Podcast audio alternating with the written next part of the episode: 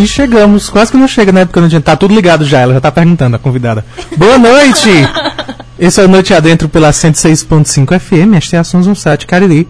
Mas nós também estamos ao vivo no YouTube. Você vai lá e pesquisa Noite Adentro, você encontra a gente, e nós já estamos ao vivo por lá. E também ao vivo pelo arroba underline Noite Adentro no Instagram. Qualquer confusão minha, se eu errar, se eu tiver um derrame no meio, é porque Lívia tá do lado ao contrário hoje. Eu não tô E da eu mesa. percebi que eu, que eu não sei lidar. Então, se eu cair, qualquer coisa que acontecer, foi por isso. Eu acabei de perceber isso. Boa noite, Lívia Leite. Olha Boa que noite, esquisito, Joel. meu Boa Deus. noite. Sei nem que microfone é mais. Deu Vai. Não, mas o microfone tá aberto. Boa noite, Joel. Boa noite, É você porque eu abro todos de uma vez. pra facilitar. Boa noite você que nos acompanha pela Sons um Sat. Boa noite você que nos acompanha pelo, pelo Instagram, pelo YouTube e você também que está nos acompanhando pelo podcast. E Desde já Ah, é, eu vou oi. deixando um beijo pra uma aluna minha chamada Vitória, que Eita. essa semana é, me encontrou no, no, no cursinho, né? Eu tava chegando pra dar aula e aí ela disse: Lívia, comecei a assistir os teus podcasts e estou amando e maratonando. Então, Oh, Falei pra ela que ia mandar um beijo, beijo, Vitória. E ela disse, vou gravar. Eu disse, miga, já tá gravado. Mas grava- pode a gente grava. e marcar a gente. Se aí quiser. tu marca o Noite Adentro, tu grava. aí tu marca o Noite Adentro, marca o Estão Cá na Prova pra fazer propaganda de graça. Porque sim. E obrigada. Sim. Pra poder a gente obrigação, repostar. sinto muito. Isso é obrigação sua que está ouvindo. Porque a gente traz um negócio super legal, quase sempre. Sim. Super legal. E não custa nada pra você é. divulgar. Então, por Na favor, maioria das vezes a compartilhe. gente tenta trazer alguma coisa legal. É. Mas foi isso, eu fiquei Nem tenta muito também, né? A gente só A gente vê se dá certo. muito. E aí, às vezes dá. Então, Mas enfim, aí ela falou que tava maratonando e tava curtindo. E eu fiquei muito feliz. Que ela confiou Eu fiquei muito em ir lá feliz. procurar o Uhum. Noite Adentro pra acompanhar. Ó, o Talani Kelso já chegou aqui pelo Instagram, então seja bem-vindo, Talani Kelso, que sempre nos acompanha também. Deixa eu logo aqui. dar boa noite. Porque Não. senão tu vai dizer. não. posso, Não, Não pode. A convidada já está aqui inter- interferindo. Mas que é. atrevida! Mas olha, não. Eu quero deixar claro que todo mundo está ouvindo o que você está falando. É, Então, tá, tá não, bem. não tem pra- É, a convidada já está aqui. Ah, deixa eu dar uma boa noite. Não, fica aí, se Gente. acalme. Eu, eu posso já uma bola Tá. pra você. Que audácia. tá vendo? Já, já chegou chegando. Pensa que o quê? Espera, você ainda é convidado. Se- se- Espera aí. Não é, não é agora que você entra. E, enfim, a gente precisa. Com licença, convidada. É, a gente precisa falar também com as pessoas que estão chegando aqui pela primeira vez, né? Porque a gente precisa explicar o que é a noite adentro. Às vezes você está mudando aí a sua estação de rádio, às vezes você está aí sendo jogado e procurou o podcast na confiança de que seria um bom podcast e não sabe para que, que ele serve ou o que, que ele faz. É, ou então chegou nas nossas lives pela primeira vez e também tá querendo saber como é o Noite Adentro, só sabe que existe esse programa. E aí, João, explica para as pessoas o que é o Noite Adentro e o que, que elas vão encontrar aqui ao longo dessas duas próximas horas. Eu acho muito esquisito desse lado. De verdade. Tá me incomodando. Deixa Vamos eu lá. explicar. Gente, eu tô. Esse outro lado que ele fala é simplesmente o outro lado da, Da mesa, é. Ele tá acostumado eu sentar um lado da mesa e eu estou do outro lado. É Meu lado somente direito. isso que Não aconteceu. pode. É bem estranho. Então eu estou ao lado esquerdo. Não, agora é o direito, direito. dele. E antes eu sentava ao lado esquerdo dele. E ele não consegue virar, porque aparentemente o João não entende de esquerda e direita. Não. Mas vai. Pra mim é tudo esquerda. Direita é errado. Ah, não, não é sobre isso.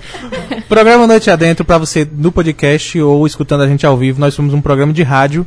Depois a gente disponibiliza como podcast completamente sem edição. Então você vai ouvir Sim. todas as besteiras que a gente realmente falou ao vivo.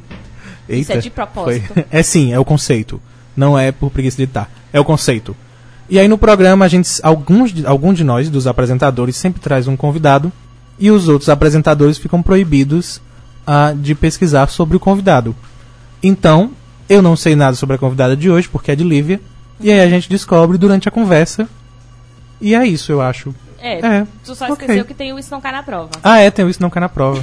é porque você que fala disso. eu não vez sou eu que E falo o que disso. mais? Mas vamos lá. No segundo momento. E, né, pois cara, é, e ainda. Obrigado, a gente tem um estagiário, a produção me informou, e ainda tá do lado errado. Como é que eu lembro de falar? Eu não tô lembrando nem das coisas que eu lembro Não normalmente. lembro nem onde eu tô sentada, Não. imagina. Eu não sei mais apresentar esse programa. eu tô com a sensação de que tá com 15 anos que a gente não apresenta aqui. Só porque eu sentei do outro lado. Não sei. porque não, porque não teve isso. Semana passada teve. É, teve programa. Teve programa semana E na minha cabeça parece que faz bastante tempo. Oi, eu não João, sei por meu nome é Lívia Leite. Prazer. Tá bem estranho. Prazer. Não ainda lembro de mim. Mas vamos lá. É, Não, esse desse segundo lado. momento do programa. É outro rosto pra mim, é outro lado, sabe o É que- lado. Caramba, a gente é vai outro passar ângulo. o programa inteiro. Nada a ver. João tá impressionado com o meu outro perfil. Uhum. Mas vamos lá. O segundo momento do programa. Porque sempre foi dessa se cor o teu cabelo. deixar eu. Se ele se acostumar com o meu perfil do, do meu lado esquerdo, né, que ele tá vendo agora. É, e ele deixar, a gente vai conseguir chegar em um momento do, do programa que se chama Isso Não Cai na Prova. Então, pra você que não sabe, Isso Não Cai na Prova é o meu canal no YouTube, onde eu falo sobre a vida de uma maneira geral, mas os aspectos sociais ligados à vida no século XXI, né? Pra quem está vivendo o século XXI e não entende o que está acontecendo, tamo junto. Bem-vindo.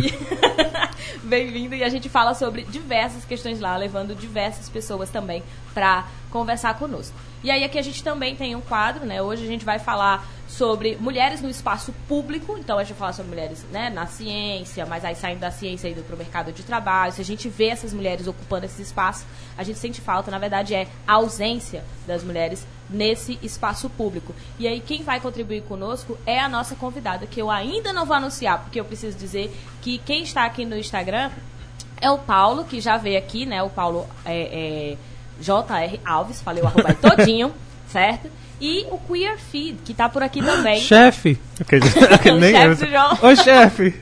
Fiscalizando o João e olhando esse João, o que, que o João está produzindo também no Noite Adentro. E o Cabeça, que acabou de chegar aqui. Oi, Cabeça. Então, sejam todos bem-vindos, vocês três. A gente não sabe o que é cabeça. Bem-vindo pela primeira vez, né? Não, não conhece. Ah, e a Janaína Guedes, que acabou de chegar também aqui pelo Instagram. Pronto. A gente já teria apresentado se você não tivesse falado aquilo. Isso foi de propósito. Eu vou dizer É retaliação, eu vou bem dizer por feito. que eu falei isso.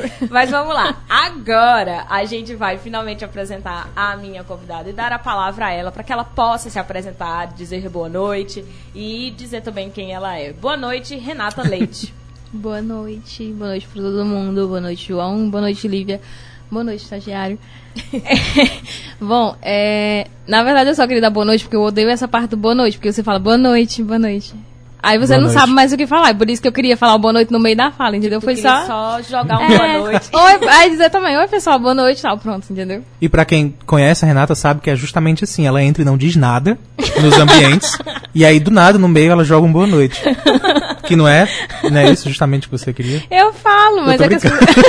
eu tô brincando. as pessoas não escutam, que eu falo macho, não culpa. Boa é a justificativa, tipo, "Cara, não, cara, eu falo. É, do nada. Boa noite. Mas vamos lá. É, Renata, pra quem não te conhece, quem tá chegando aqui, principalmente pra quem tá te ouvindo pelo rádio ou pelo podcast, que não consegue sequer te ver, porque talvez quem já esteja te vendo ali pelo YouTube ou pelo Instagram, né, já tenha associado o nome da pessoa ou viu, porque também durante a semana a gente divulga, né, no nosso Instagram, lá underline noite adentro, quem é o nosso convidado da semana. Sim. Então, certamente as pessoas, assim como o João, já tinham pelo menos uma imagem e o nome da pessoa. E aí, Renata, a gente no programa só tem uma pergunta, porque como é um programa sem pauta, que o João falou no começo, que é Renata por Renata mesmo. Que não é, eu, eu sempre falo que é uma pergunta, e quando eu falo que é uma pergunta, eu não pergunto. Mas vamos lá. Quem é E Renata? sabe, não, antes. Tá, Bem feito agora, vai, Por vai Renata. demorar. Vai Antes. pensando aí, vai É, pensando aí. Olha aí, foi um Quem é presente Renata isso. por Renata, enquanto o João interfere de novo. Ah, eu esqueci de falar que era sem pauta. Tu, é, tu não falou, di- né? Eu joguei é, pra ti, porque era a tu única coisa jogou- que eu esperava que tu dissesse do programa. É um programa sem pauta, gente. Tá vendo? Olha o que é que acontece se tu ficar do lado errado. Porque a gente já aprendeu que o lado direito é errado. Mas, sim, nós somos um programa completamente sem pauta. E aí você tem que ter entendido, pelo que eu falei, ah, que a gente não se prepara de nenhuma maneira para apresentar esse programa.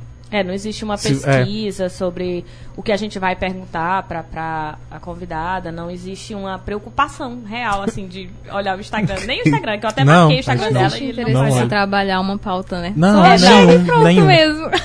E aí, se você não percebeu isso pelo que eu falei lá no começo, você percebeu até aqui. Porque se você tá É. até aqui, Se você percebeu. ainda está aqui, Zero organização. você notou que, assim, não, não há real interesse Não. numa E pauta. é de propósito. E é de propósito. e aí, portanto, Pronto, só lá. temos esta bendita desta pergunta, que é para que o convidado Que possa nunca se faz apresentar, que eu nunca Em faço a formato de pergunta. pergunta. É, que, é- que eu nunca faço em formato de pergunta, que é quem é você por você mesmo, né? E nesse caso aqui, é, quem é Renata por Renata, para que as pessoas saibam. Quem é Renata Leite? Bom, com- provavelmente, como todo mundo que escuta esse tipo de pergunta, seja de vocês ou da Marília Gabriela, né? é, a gente não aprende a ter um. a lidar com as emoções, com nossos sentimentos para aprender esse tipo de pergunta. Então eu sou esse tipo de pessoa. Que eu não sei responder esse tipo de pergunta. Porque quê? é a mesma coisa como chegar no, no trabalho e dizer assim. Boa noite. É. Não, é tipo, ai, qual o seu maior defeito e a sua maior qualidade? Ninguém sabe qual o seu maior É defeito e a sua maior qualidade. perfeccionista, É, perfeccionista geralmente todo mundo diz. Sou muito perfeccionista. Mas ninguém de fato sabe como isso é estranho, porque quem conhece a gente melhor Uhum. do que a gente. Então, se eu for me definir, automaticamente eu vou falar das minhas questões profissionais. E eu acho que isso não, não pode me limitar às minhas questões profissionais. Eu não posso dizer, ah, eu sou engenheiro ambiental, sou técnico em meio ambiente, eu tenho especialização em gestão de negócio e marketing. E é isso aí. Você é. Porque Só pareceu que- que era um exemplo, é, bem nada a ver, mas você é é. bem- Não, eu sou, eu sou isso, no caso. bem- não, eu sou, então, profissionalmente falando, eu sou isso. Eu tenho essa formação. Mas normalmente a gente vai muito pra formação. Sim. E é muito complicado falar sobre isso, assim. Falar quem você é, muito mais na lata, assim. Quem você é? Vocês, vocês só têm uma pergunta. E é uma pergunta muito É, difícil é de sim. responder. Por isso que são né? duas horas de programa. Só pra responder, né? Isso pra isso. É por isso que a gente não tem pauta, porque às vezes a Não pessoa pode passar preparar outra pro- pergunta. É, não Não dá como. preparar outra pergunta. Só essa pergunta leva o programa inteiro. É, mas aí a- acabou então, já respondi, tá? Vou embora. É isso aí. Mas tu disse assim, ah, é, é difícil responder a pergunta porque tu tem consciência de que você não é só o seu profissional. Sim. Mas é o seu profissional que vem. Mas Como é o profissional resposta. que a gente sempre tem como resposta, na verdade. Eu acho que a maioria das pessoas tem muito isso como resposta, quando você não conhece. Ou então, ah, eu sou, por exemplo, é, como eu acompanho o programa, né? Eu sei da pergunta. E aí eu até brinquei com a Lívia sobre essa questão, que eu disse assim. ah, pra- é, gente, pra quem não sabe, eu sou a irmã da Lívia. Ah! Aquela música? Ah, eu devia ter preparado a música. Eu não Pra quem não reconheceu a voz, muito semelhante. Inclusive, comentem, né? Vocês é. acham as vozes semelhantes? A voz eu não acho. Tipo, Gente, a- todo mundo fala que presencialmente? nossa Sério? voz é igual. Todo mundo. Porque às vezes, por telefone, Todo as mundo é pessoas burro. pensam... Todo mundo é burro. A maioria é estúpida. Como, como é, estagiária? Porque assim, Fala. Ah, novo. as medidas que as pessoas mandam mensagem, eh, ligam pra gente, quando ligavam, né? Na época que se ligava, as pessoas confiavam, eh, desconfiavam de quem era que de verdade estavam falando. Então, por exemplo, Até a mãe já Ok. con- confunde. a às mãe vezes. confunde bastante. E aí, assim, já atender e dizer. Por exemplo, é, sei lá, Renata atender e aí. Isso quando tinha telefone fixo, né?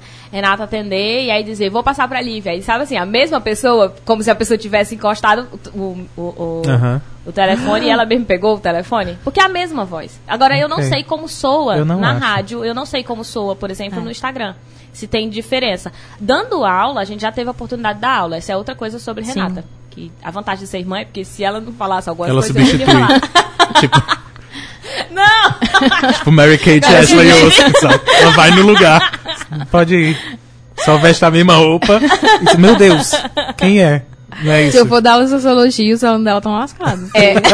Vou perceber na hora. E aí, se eu for, se for dar aula de qualquer coisa sobre engenharia ambiental ou sobre qualquer, sobre qualquer coisa de tema de meio ambiente, sustentabilidade, eu tenho certeza que as pessoas vão perceber.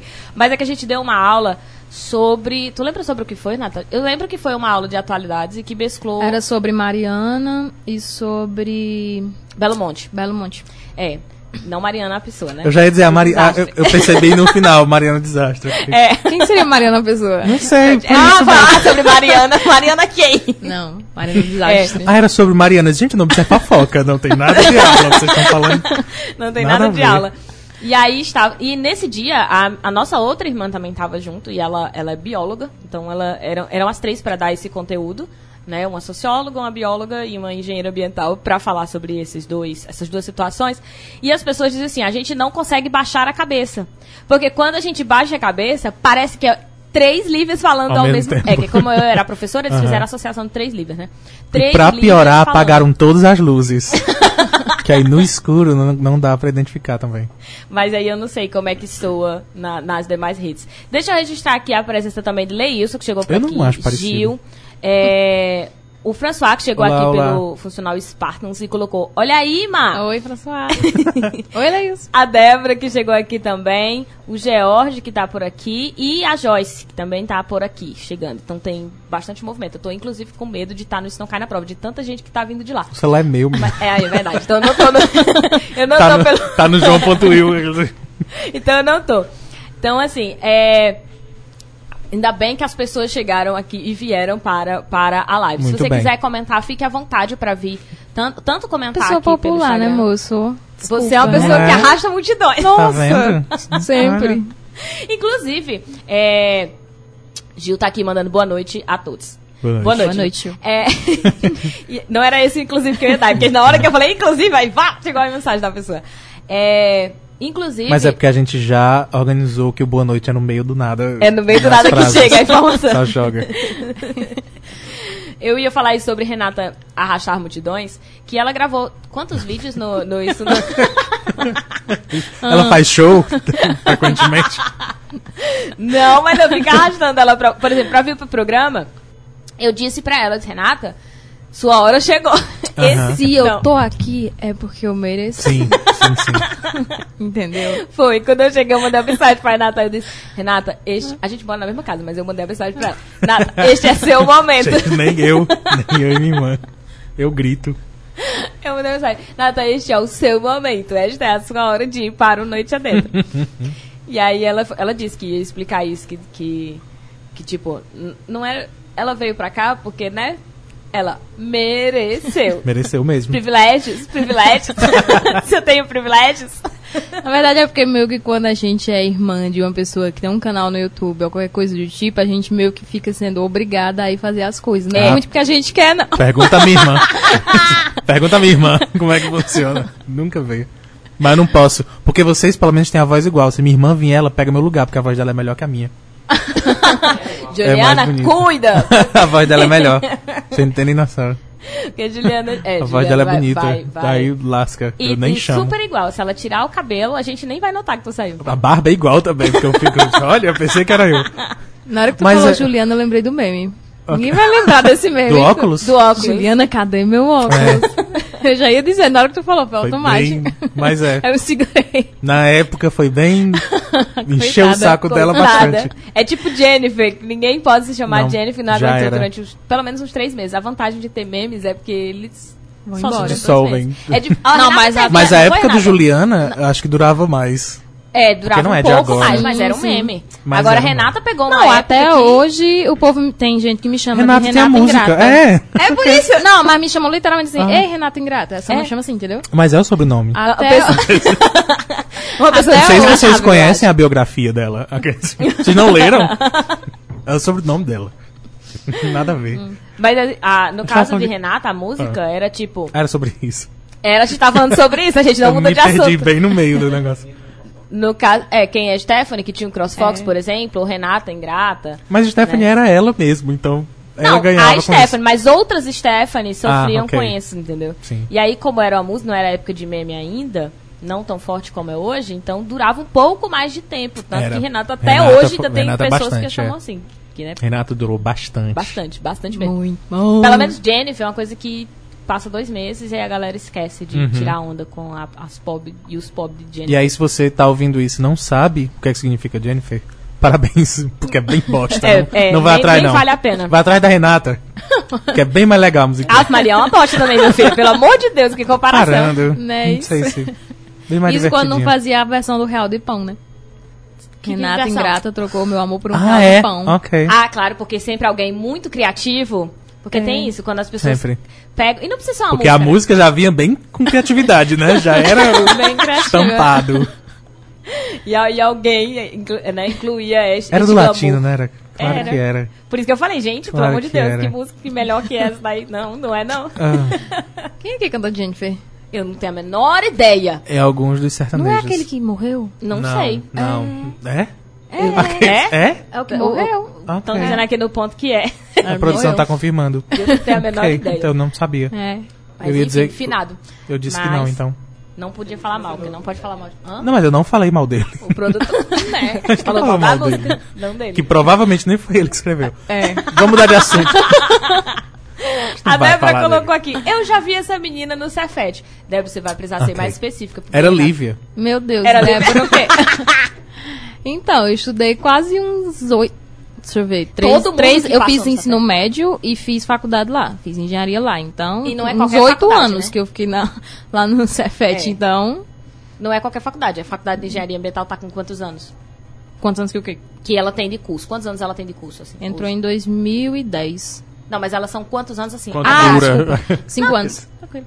Cinco anos. Cinco anos. É, ah, cinco anos de, de faculdade, Mais três anos de médio. mais três anos de média. ou Mais seja, um ano de greve.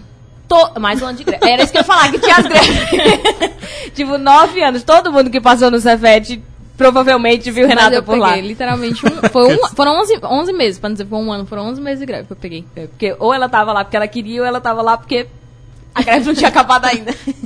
ela tá dizendo que foi mais ou menos Mas por já saiu. 2009. Já 2009 eu terminou. tava no ensino médio. Aquela me ignorou. Já terminou. O ah, já. Já, ok. Graças a Deus. Porque tem gente que não Já- já termina. se Eu já fiz Tem especialização gente- já. Tem gente que não termina. Não vou dizer quem. Mas tem, gente ok. que, tem gente que só sai do curso e nunca. Ah, não, mas eu voltei. Foi, era eu que tava, Bom, eu tava falando de tá mim. dizendo nada, né? Voltei. ele tá de se auto-julgando ali. Ah, inclusive, ah, ainda bem que eu lembrei. Ah, eu me sentia esquisito porque, pra quem não ouviu essa história ainda, volta nos podcasts que em algum momento a gente fala. Mas, ah, quem não sabia dessa história ainda, em dada faculdade da minha vida, eu saí sem apresentar o TCC. Só que fal- Só isso mesmo, faltava tá, apenas apresentar o TCC. Não é Tudo escrever, tava não. feito. Quero tava deixar bem feito. claro que não é escrever. E eu só saí e não apresentei. E eu me sentia diferente. Aí É hoje. óbvio que você era diferente. Quem é que deixa os era 20 esquisito. últimos minutos da universidade, Ah, literalmente, querida. E aí eu para diz- lá? hoje eu ouvi a, a história de uma, de uma moça que ela apresentou, ela fez tudo e nunca foi buscar o diploma. Ah, Aí eu disse, né? não, você Porque tá pior deve que eu. servir bem. Mas, mas você aí tá é pior porque que eu, não, amiga. Tipo, não tá Ela servindo mesmo. Só foi, nunca voltou pra É isso, uma pra pessoa que pegar o diploma. pessoa dessa. E eu, é? e eu me sentia diferente. Quis aprender mesmo. Não, Não, que queria provar que tem conhecimento, não. Não, e eu ia dizer assim, a, a- a- o estagiário tá aqui falando que a mãe de, de, de, de Pedro, que já foi nosso convidado, Pedro Jacob, fez isso também, foi? Tava- mas é porque ela conseguiu o emprego. Ele tá aqui dizendo que foi porque tava feliz da vida, conseguiu o emprego. Ué, pra que ela precisava de Mas diploma? é, então. Ela já tava no emprego, então Meu caso era parecido. Nada a ver. criou um filho e tá aí, morta de feliz e não, não precisou. Tá vendo, gente? Tá vendo? Outro esperto. caso. Criou um filho esperto. Pois é, criou um filho esperto, porque Pedro é maravilhoso. É, e aí, assim, Não é Deus? é Pedro Deus. Tá vendo, Vira? Isso é que é... Isso é que é criação, amiga. Não. Mas, ah, tá vendo como tem milhões de casos? Sim. É porque a gente se Nenhum pressiona deles e... é tipo, falta 20 minutos. Não vou mais. Ela não voltou pro diploma. Eu não vou discutir isso agora. Mas, ah, tem vídeo no canal. Tem vídeo no Isso Não Cai na Prova. Vai ver lá que É. você entende a história inteira. Chama Mas... Desistir é Preciso, é o nome do vídeo que tem no quê? canal, com o João. Então, como eu disse, lá no canal tem vídeo com o João e tem vídeo com Renata. Sim. Mas a gente explica já os vídeos de Renata, porque os vídeos de João tem esse, desistir é preciso. Se você quer saber por que é preciso desistir e entender essa história, você vai, Vai lá. lá. e nos cobre, inclusive, que João grave um é preciso voltar. e É, aí, porque já não tá pra atualizado gente mais. explicar o que foi que aconteceu. Mas, mas a gente tá falando de que eu nem lembro mais. Por algum motivo, você decidiu contar a sua história Foi. de volta à universidade. Não, porque a gente motivo. falando de Renata estar há oito anos dentro do Cefet e todo mundo que passava Ah, lá mas era isso. A gente se pressiona bastante pra terminar e tudo, mas tem muita história de gente que Não precisa. não vai, não termina. É, por muitos motivos. E a às vezes gente é nem que não precisa. enterra essas pessoas pra jogar a obrigação em cima do pessoal. Às vezes você não precisa terminar. Desistir é preciso. É. Apesar da gente fazer um vídeo, a gente vai fazer um vídeo de voltar De- é preciso, Voltar é preciso? mas desistir é é, é, é muito... aceitável. É. É uma tipo, opção. Ok. É. Inclusive, eu tive uma história parecida com o João. Vai, conta do que, que tu Não, eu desistiu. desisti também. E eu voltei Desse- também. Tá Precisei vendo? voltar também. No caso da faculdade? É, que eu desisti no terceiro. Não, assim, no terceiro semestre eu decidi trancar pra tentar o que eu queria desde meus 13 anos, que era biologia. É, desistiu, mas trancou, fez os proformas, tudo É, bonitinho. eu, fui, eu tranquei, né, por via das dúvidas, Ah, né? Deixei lá trancado. aí eu fui, só que aí eu tive um problema, fui pra Fortaleza, eu ia fazer na UES. E aí eu tive que voltar e eu acabei terminando a faculdade de engenharia ambiental. E assim, eu não me arrependo de ter feito a faculdade, é uma área que eu gosto muito, apesar de hoje em dia não estar exatamente trabalhando na área. É uma área que, pra mim, trouxe muito conhecimento e que me ajuda muito no que eu realmente quero. Que não é ficar na parte de engenharia, mas. Ué, como assim? tipo, não, é, eu fiz engenharia, engenharia mas não é bem ficar na Não, parte de eu engenharia. ainda dou, né, palestra e minicurso. Inclusive, vou dar um minicurso na se- divulgar a semana Pode da, divulgar. da Engenharia dos Materiais que vai ter na UFCA, se eu não estou enganada, do dia 7 ao dia 11 De outubro. do mês de outubro. É. E eu vou lá dar um mini curso. E às vezes eu sou chamada para dar palestra na minha área, que eu me especializei mais na parte de resíduos sólidos, né, dentro da engenharia ambiental. Mas, por exemplo, hoje em dia eu estou com um projeto que se chama é, Engenharia dos Resíduos. E dentro desse projeto tem um projeto chamado Brechó Ambiental, que é um brechó, como diz o nome. E assim, não é exatamente você, eu estou lá fazendo faculdade de engenharia e tem uma cadeira que se chama brechó. Não existe isso. Então, não necessariamente eu fui para essa área, porque também tem muito isso na, ho- hoje em dia, que a gente faz uma faculdade e a gente acha que a gente só pode exercer aquilo, aquilo, aquilo. A gente não abre nossa mente para pensar que a gente pode desenvolver outras coisas, pode trabalhar em outras áreas com o conhecimento que a gente tem no curso que a gente fez. Os co- as habilidades que a gente pegou, né? Porque eu ia falar dessa pessoa, por exemplo, que abandonou o diploma Ah, eu. lá. Porque tu apontou. É, que que eu, eu, eu tirei onda dizendo, ah, essa pessoa Ah, gosta menina, de né? conhecer, Sei. mas também gosta de sofrer, porque a gente sabe que a, a faculdade, ela pode destruir o seu emocional. Uhum. Né? Ela, ela é capaz de destruir o seu Eu, emocional. inclusive, todo semestre, no final do semestre, eu ficava, dava aquela depresinha de que eu não, não conseguia me é. levantar Aliás- pra ir pra faculdade. Eu achei bem, bem otimista essa frase. Eu acho que o certo seria a faculdade vai destruir o seu emocional em algum momento. Em algum Você momento. vai ficar, de alguma maneira, É. destruído. É. E eu acho que uma parte da destruição, da, da, da Só que você gosta. É, não, é, é muito bom. Mas destrói. Mas é muito bom. Sim. E aí a gente precisa falar sobre isso, né? A Renata citou a Semana de Engenharia de, de Materiais e eu vou reforçar, inclusive, porque o ano passado a gente também participou, né, Renata? Sim. Renata deu um mini curso também lá. E eu tive é, em palestra, falando lá na, na palestra sobre saúde ambiental, com uma psicóloga e tal. Saúde ambiental é ótimo. Saúde mental. com a E psicóloga. eu e a tão lesada que eu fiquei, aham, e eu É aqui sinalizando com a cabeça. a saúde mental na universidade, né? Por que, que a gente precisa discutir? E ali era especificamente para o público da- das engenharias, de uma maneira geral. Então, por que, que é preciso discutir? E muitas vezes a gente conversa em casa, eu fui para dar essa palestra e tudo, sobre a necessidade é, da gente discutir sobre a questão ambiental, porque também. Ai, meu Deus, não é ambiental, gente, é mental. quando, quando eu estiver falando, é mental. Quando Renata falar assim, aí é ambiental.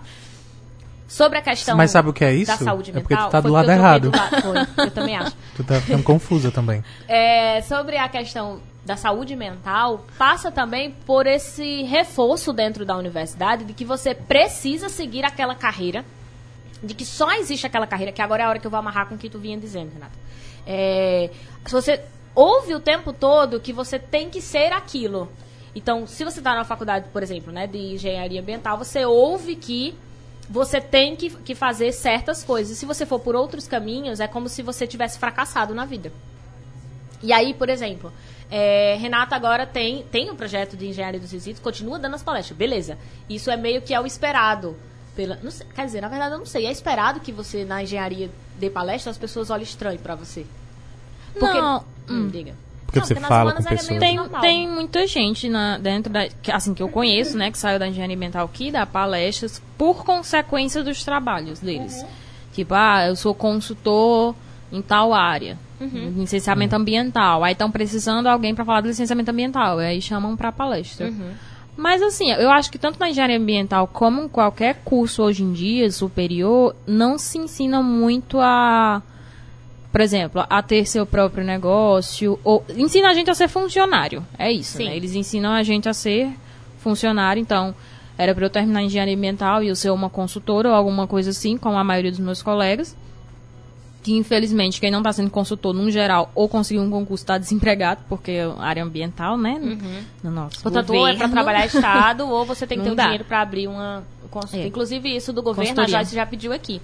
Pede pra Renata falar sobre o governo Bolsonaro e a questão ambiental. Tô só jogando, mas aí tu pode concluir o que tu fala e depois a gente em algum Não, momento concluir, vai voltar. pode. aí. Sim, aí então Pois era nesse isso. caso. Eu, não, eu É vou isso, voltar. pessoal. Eu acho que vocês, É isso. vocês duas concluíram. Mas eu vou voltar para essa pergunta da, da Joyce, mas só para concluir o, o que eu vinha falando então. É, é aceitável, portanto, na engenharia, que você tenha terminado e esteja dando palestra, porque é um caminho esperado. Mas ter, por exemplo, um brechó é um caminho esperado? Não. não é um caminho esperado, nem, nem pelas próprias pessoas que terminaram, por exemplo. Nem É, por ti em algum momento. Hã? Nem por ti em algum momento. Por- Tipo, tu mesmo não. É, por mim, principalmente, isso foi visto muito como uma opção. E não como um tipo, uma opção que eu tinha pra, enfim, pra, pra fazer aquilo ali. Mas não, tipo, eu posso pôr os meus conhecimentos, eu tenho capacidade de pôr os meus conhecimentos, reconhecer isso nessa área pra desenvolver de fato um negócio. Não ser só, ah, eu vou aqui vender as minhas roupas velhas e pronto. Mas, tipo, de, desi- trabalhar mesmo com isso. E assim, é, tanto que a minha especialização, que é mais para negócio e marketing, não é uma coisa muito esperada para quem termina engenharia ambiental, por exemplo. Sim, a, pró- a própria escolha da especialização também não É. seria um caminho esperado. Mas que é um caminho super ok para o caminho que eu, tô seguindo e que eu tô querendo seguir. Que é usar esse meu conhecimento na área ambiental, na área da engenharia, na área de, de sustentabilidade, com as questões de, negócio, de negócios mesmo. E aí tu consegue entender que no brechó tu reúne esses conhecimentos todos. Sim. Aí eu ia te pedir pra explicar mais ou menos como é que funciona. Porque Ah, eu acho era que o que eu fica ia muito, perguntar. não é? Isso que. What the hell? que funciona? Que diabos é um brechó ambiental? Por que, que é diferente? Antes de falar do, do Valdemar, que a gente vai dar pergunta. Bom, assim, é, quando eu comecei mesmo, a ideia surgiu de onde? Até tem um canal, no canal da Lívia, no Isso Não Cai Na Prova, tem um vídeo sobre isso, tá? Tem, não tem um vídeo sobre isso? Tem. Tem um, um vídeo sobre isso. chamado brechó ambiental. É, é esse o nome. É, o meu querido cunhado cismou que ele queria tira, limpar a cozinha, tirar coisas da cozinha, tirar garfo, prato da cozinha, tava dizendo que tinha coisa demais. E eu digo, "Mas eu vou limpar esse diabo dessa cozinha. E aí eu cheguei na cozinha e fiz uma limpeza na cozinha. Eu digo, o que, é que eu vou fazer com tudo isso? Tem outro vídeo no Não, canal que, chama, uma- que foi uma live, chama Caos. Que eu entrei na casa, e Aham, foi nesse dia, eu porque eu lembro. cheguei na casa, a casa tava virada na cozinha. E eu precisava. Renata já tinha separado as coisas que ela queria Chorando no chão. Negócio? E ela disse, ó, tá aí. Escolho, tipo, acho que foi o que fica. Não foi isso que tu pediu pra eu fazer? É, eu quero pra ficar. O que é que fica lá e o que é que eu posso guardar, o que é que pode se desfazer. Tipo, ela separou tudo, espalhou tudo pela cozinha e, e disse, vai. E aí eu fiz uma live que se chama Caos, porque eu tava, tipo, num momento muito louco da vida. E a minha casa era um momento, era, era um momento que tava um caos, porque eu tava resolvendo outras questões profissionais, pessoais, e eu não dava conta da casa. E tudo bem, porque sempre vai ter uma coisa na nossa vida que a gente não vai dar conta. E aí eu transformei isso em conteúdo, né? Fui trabalhar em conteúdo, mas só que em live. E aí eu explico para as pessoas, olha, gente, tem horas que a casa vai mesmo ficar bagunçada e, e tá tudo bem, sabe? Se ninguém morrer, se não aparecer uma barata, né? Se isso não começar a acumular rato, tá tudo bem, sabe? Tem hora que realmente não dá pra você dar conta de tudo. Mas foi nessa situação, quando ela tava derrubando tudo lá na casa e, e disse, vai, limpa aí, mas continua. Enfim. Aí tu separou? É, sim, é, né? Eu separei. E aí eu fiquei pensando, o que eu ia fazer com isso? Eu acho que o, o, o meu cunhado do cabeça até disse assim, pra guardar. Eu digo, eu não vou tirar tudo da Que um cozinha pra vai poder vir, jogar em outro canto, não faz sentido. E foi aí que eu decidi fazer o brechó. E por que que eu decidi botar o brechó E o cunhado fazia o quê? Porque ele estava só olhando. Por que que ele só disse que queria mudar e ficou olhando? Porque se você olhar a live, ele tá só sentado. Mentira. Mentira, não, isso não é não. Inclusive, ele não tá na casa na hora da live. Ó, tipo, tá ele vendo? saiu e deixou. Saiu. Ele saiu e deixou, ele jogou. E eu sei, ele tava na calçada. Ele jogou a ideia e disse, pode trabalhar, fiquem aí. Aí ficou, ficou na com a calçada, responsabilidade. usando o Wi-Fi, e o, e o resto trabalhando. Pois é, mas enfim, eu decidi colocar essa parte do ambiental porque eu queria botar práticas ambientais, por exemplo. Se você vende uma roupa, você vai comprar uma roupa no brechó, Uhum. geralmente eles te dão em pacotinhos de plástico. E pra mim isso é um absurdo. Eu não ia vender uma coisa e colocar num pacote de plástico. Eu não posso fazer isso. Vai contra o meu ser, que- entendeu? Uhum. Aí Por quê? Qual o seu problema com plástico? A existência. ele existia. não, gente, plástico é bom, mas assim, né?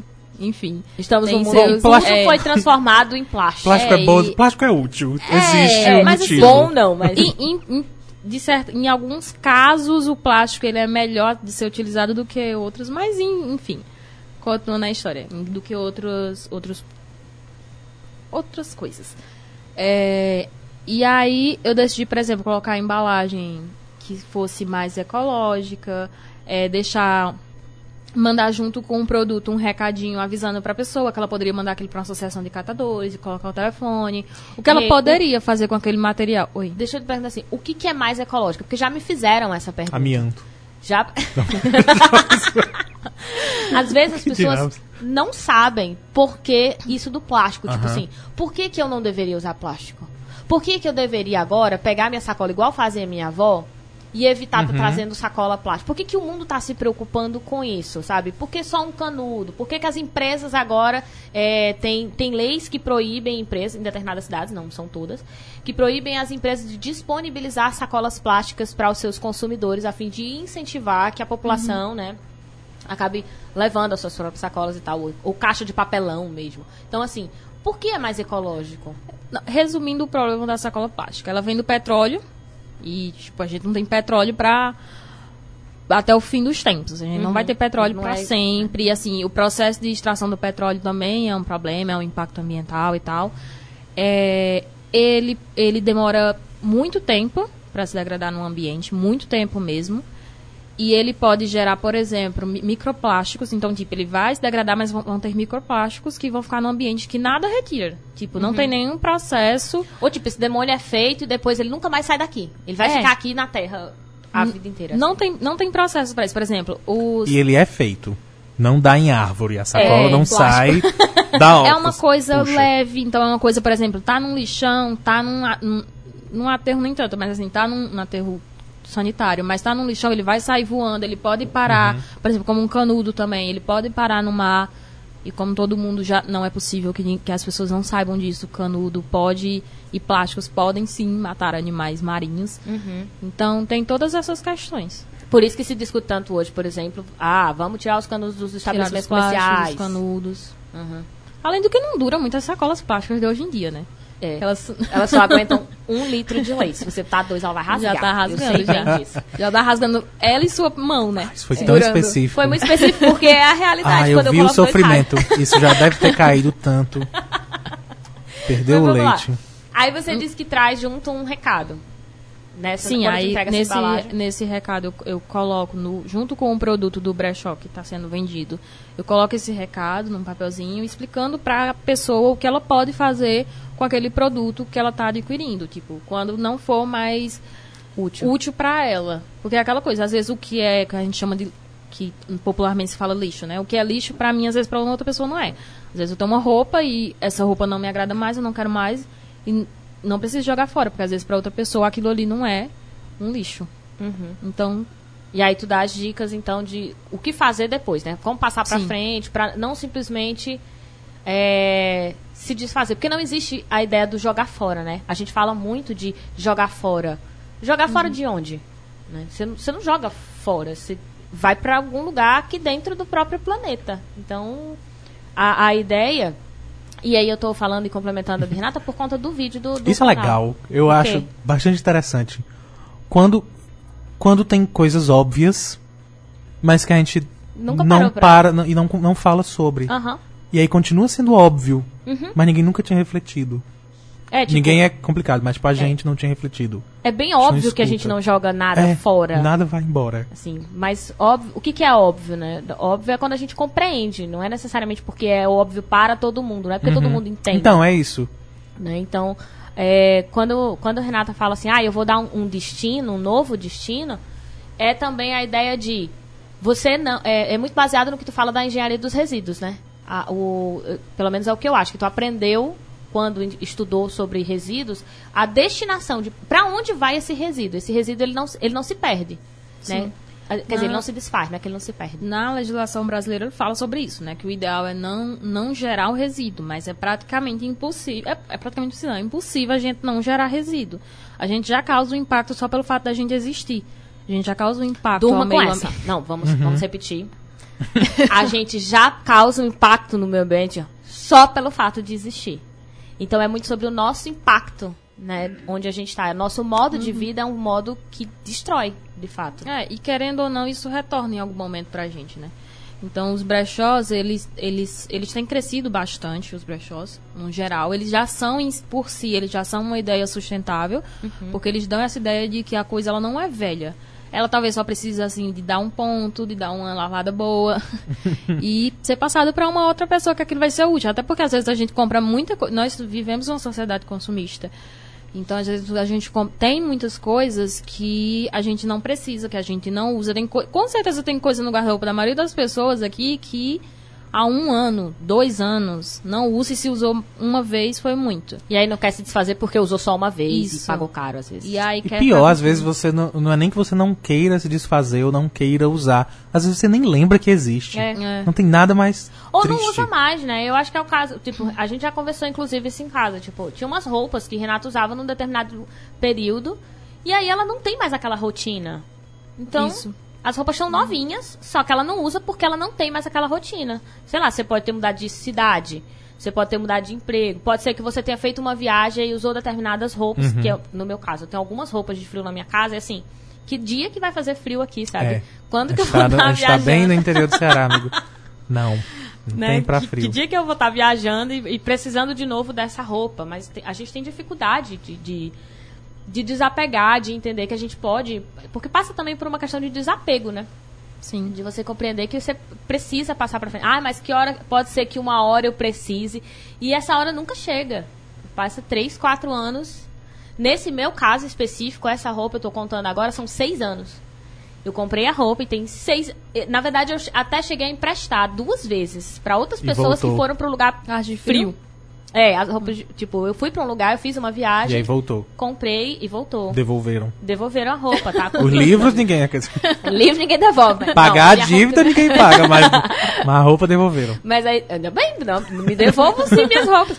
Então, assim. quando eu não quiser, eu entrego no brechó. Ou eu, eu vendo, não, eu dou pra alguém. É.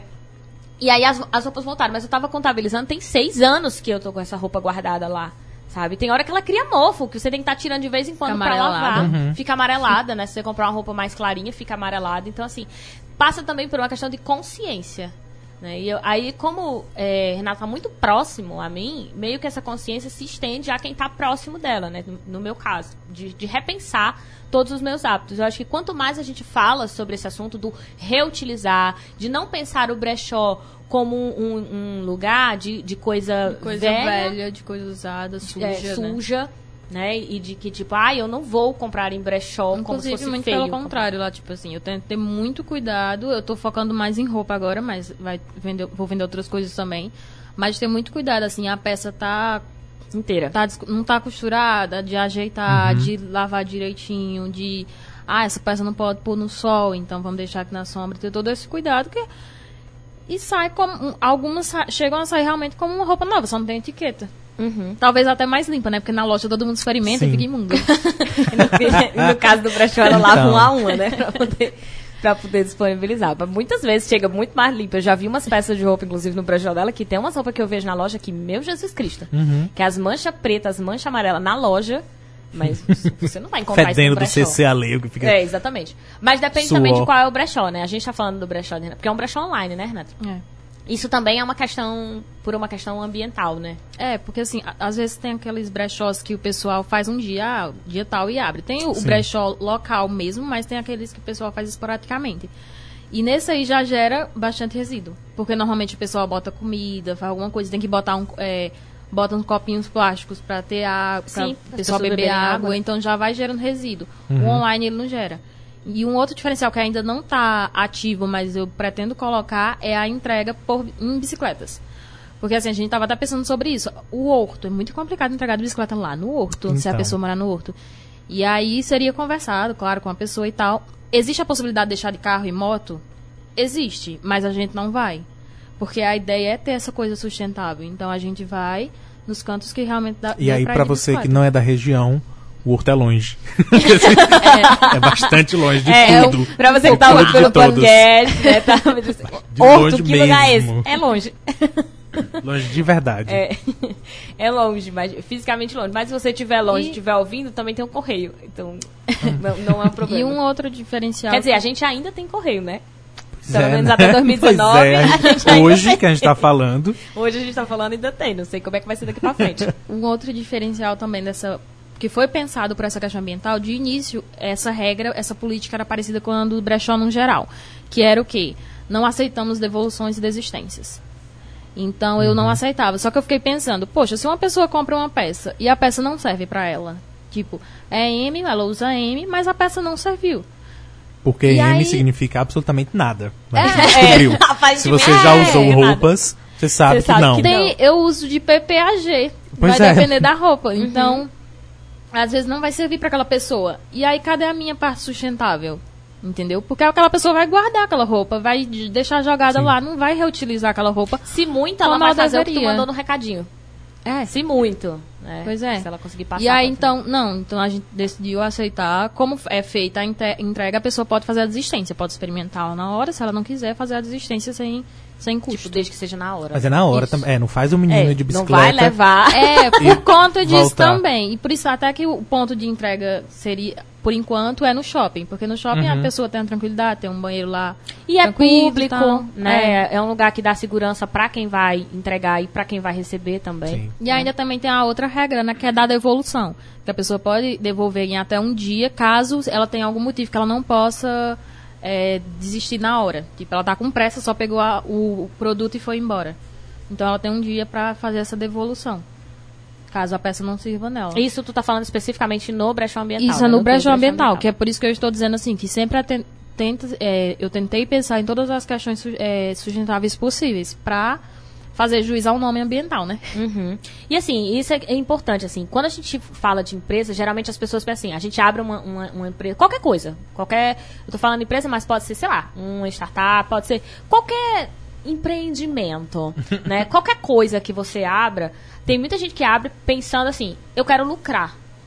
E isso não é um pensamento correto, mesmo que você diga, ah, mas nós estamos numa sociedade capitalista, é. sabe? A gente sabe disso. Vê na Bíblia se pode lucrar. Depois me fala. E, amigo, tem, tem pessoas que vão dizer que tá na Bíblia dizendo que Aí pode. tá. Eu acho coisas na Então, Bíblia assim, também. Então, assim, é, não é o objetivo, não pode ser o objetivo central. Senão você começa a vender de qualquer forma, sob qualquer pre- pretexto. Assim, só. Na verdade, pode até ser o objetivo central, mas você tem que saber lucrar. Porque, por exemplo, se eu quero vender uma peça por 50 reais Pois e é. o cliente vem conversar comigo e eu não. Sabe que eu não posso mesmo vender por 40 para ganhar aquele cliente e ele voltar? Uhum. Então, eu estou, querendo, querendo ou não, né, pensando no lucrar no momento em que eu sei lidar com o cliente. É, Porque mas- existe isso também, infelizmente. Aham. A gente tem bastante isso. Há um pouco. Há pessoas que deturpam talvez a ideia de brechó e usam apenas como nome, como se fosse mesmo uma gourmet, não sabe, a versão gourmet de uma loja, Sim. só que chama de brechó. E aí os preços vão, vão lá pra cima só porque a ah, pessoa sim, quer. brechó, tipo, com preço de, de É. roupa nova. Sim, Sabe, sim, só sim. porque acho bonito o nome, Sim. brechó. Então, E aí quis chamar brechó por brechó. No caso, até o nome brechó, no, no teu caso, né, Renata, foi pensado também. De, tipo, por que que é brechó, não é... Por que, que não é bazar? É, É, porque realmente o bazar ele é muito voltado pra uma coisa mais tipo, eu quero me livrar ou eu preciso desse dinheiro aqui pra ajudar alguma, em alguma coisa. Então o bazar ele tem muito essa ideia de ser uma peça de 5 reais, de 10 reais. Eu Uhum. não tenho a preocupação de cuidar da peça, de mandar ajeitar a peça. Já o brechó ele tem todo esse cuidado. Você não pode vender qualquer peça de qualquer jeito. E tem também o bazar dentro do teu brechó. É, e tem um bazar dentro do brechó, que são peças realmente que não deu pra salvar e que elas não não estão bem cuidadas. O que, ou que é bem então cuidado? É tipo uma manchinha? uma manchinha, uma, Uma pedrinha aquelas, que caiu? aquelas bolinhas que se formam na blusa, assim, quando ela vai. Sim, mas ainda dá pra usar de pijama. É, mas Como ainda dá assim? pra usar. Ah, às vezes até furinhos? pra sair ainda. Não, com furinhos não. Eu já ia Aí dizer, nem pro bazar vai. Ok. É, se tiver muitos furinhos, nem pro bazar vai. Ah, bola, eu sei, entendi. Do Aquelas desgaste, bolinhas né? que cria, é, que vai desgastando muitos anos usando, né? Vai ficando tipo Aham. umas bolinhas. A blusa ainda é bonita e tal, mas ela tem aquelas bolinhas. Então vai pro bazar, deixa de ser do brechó.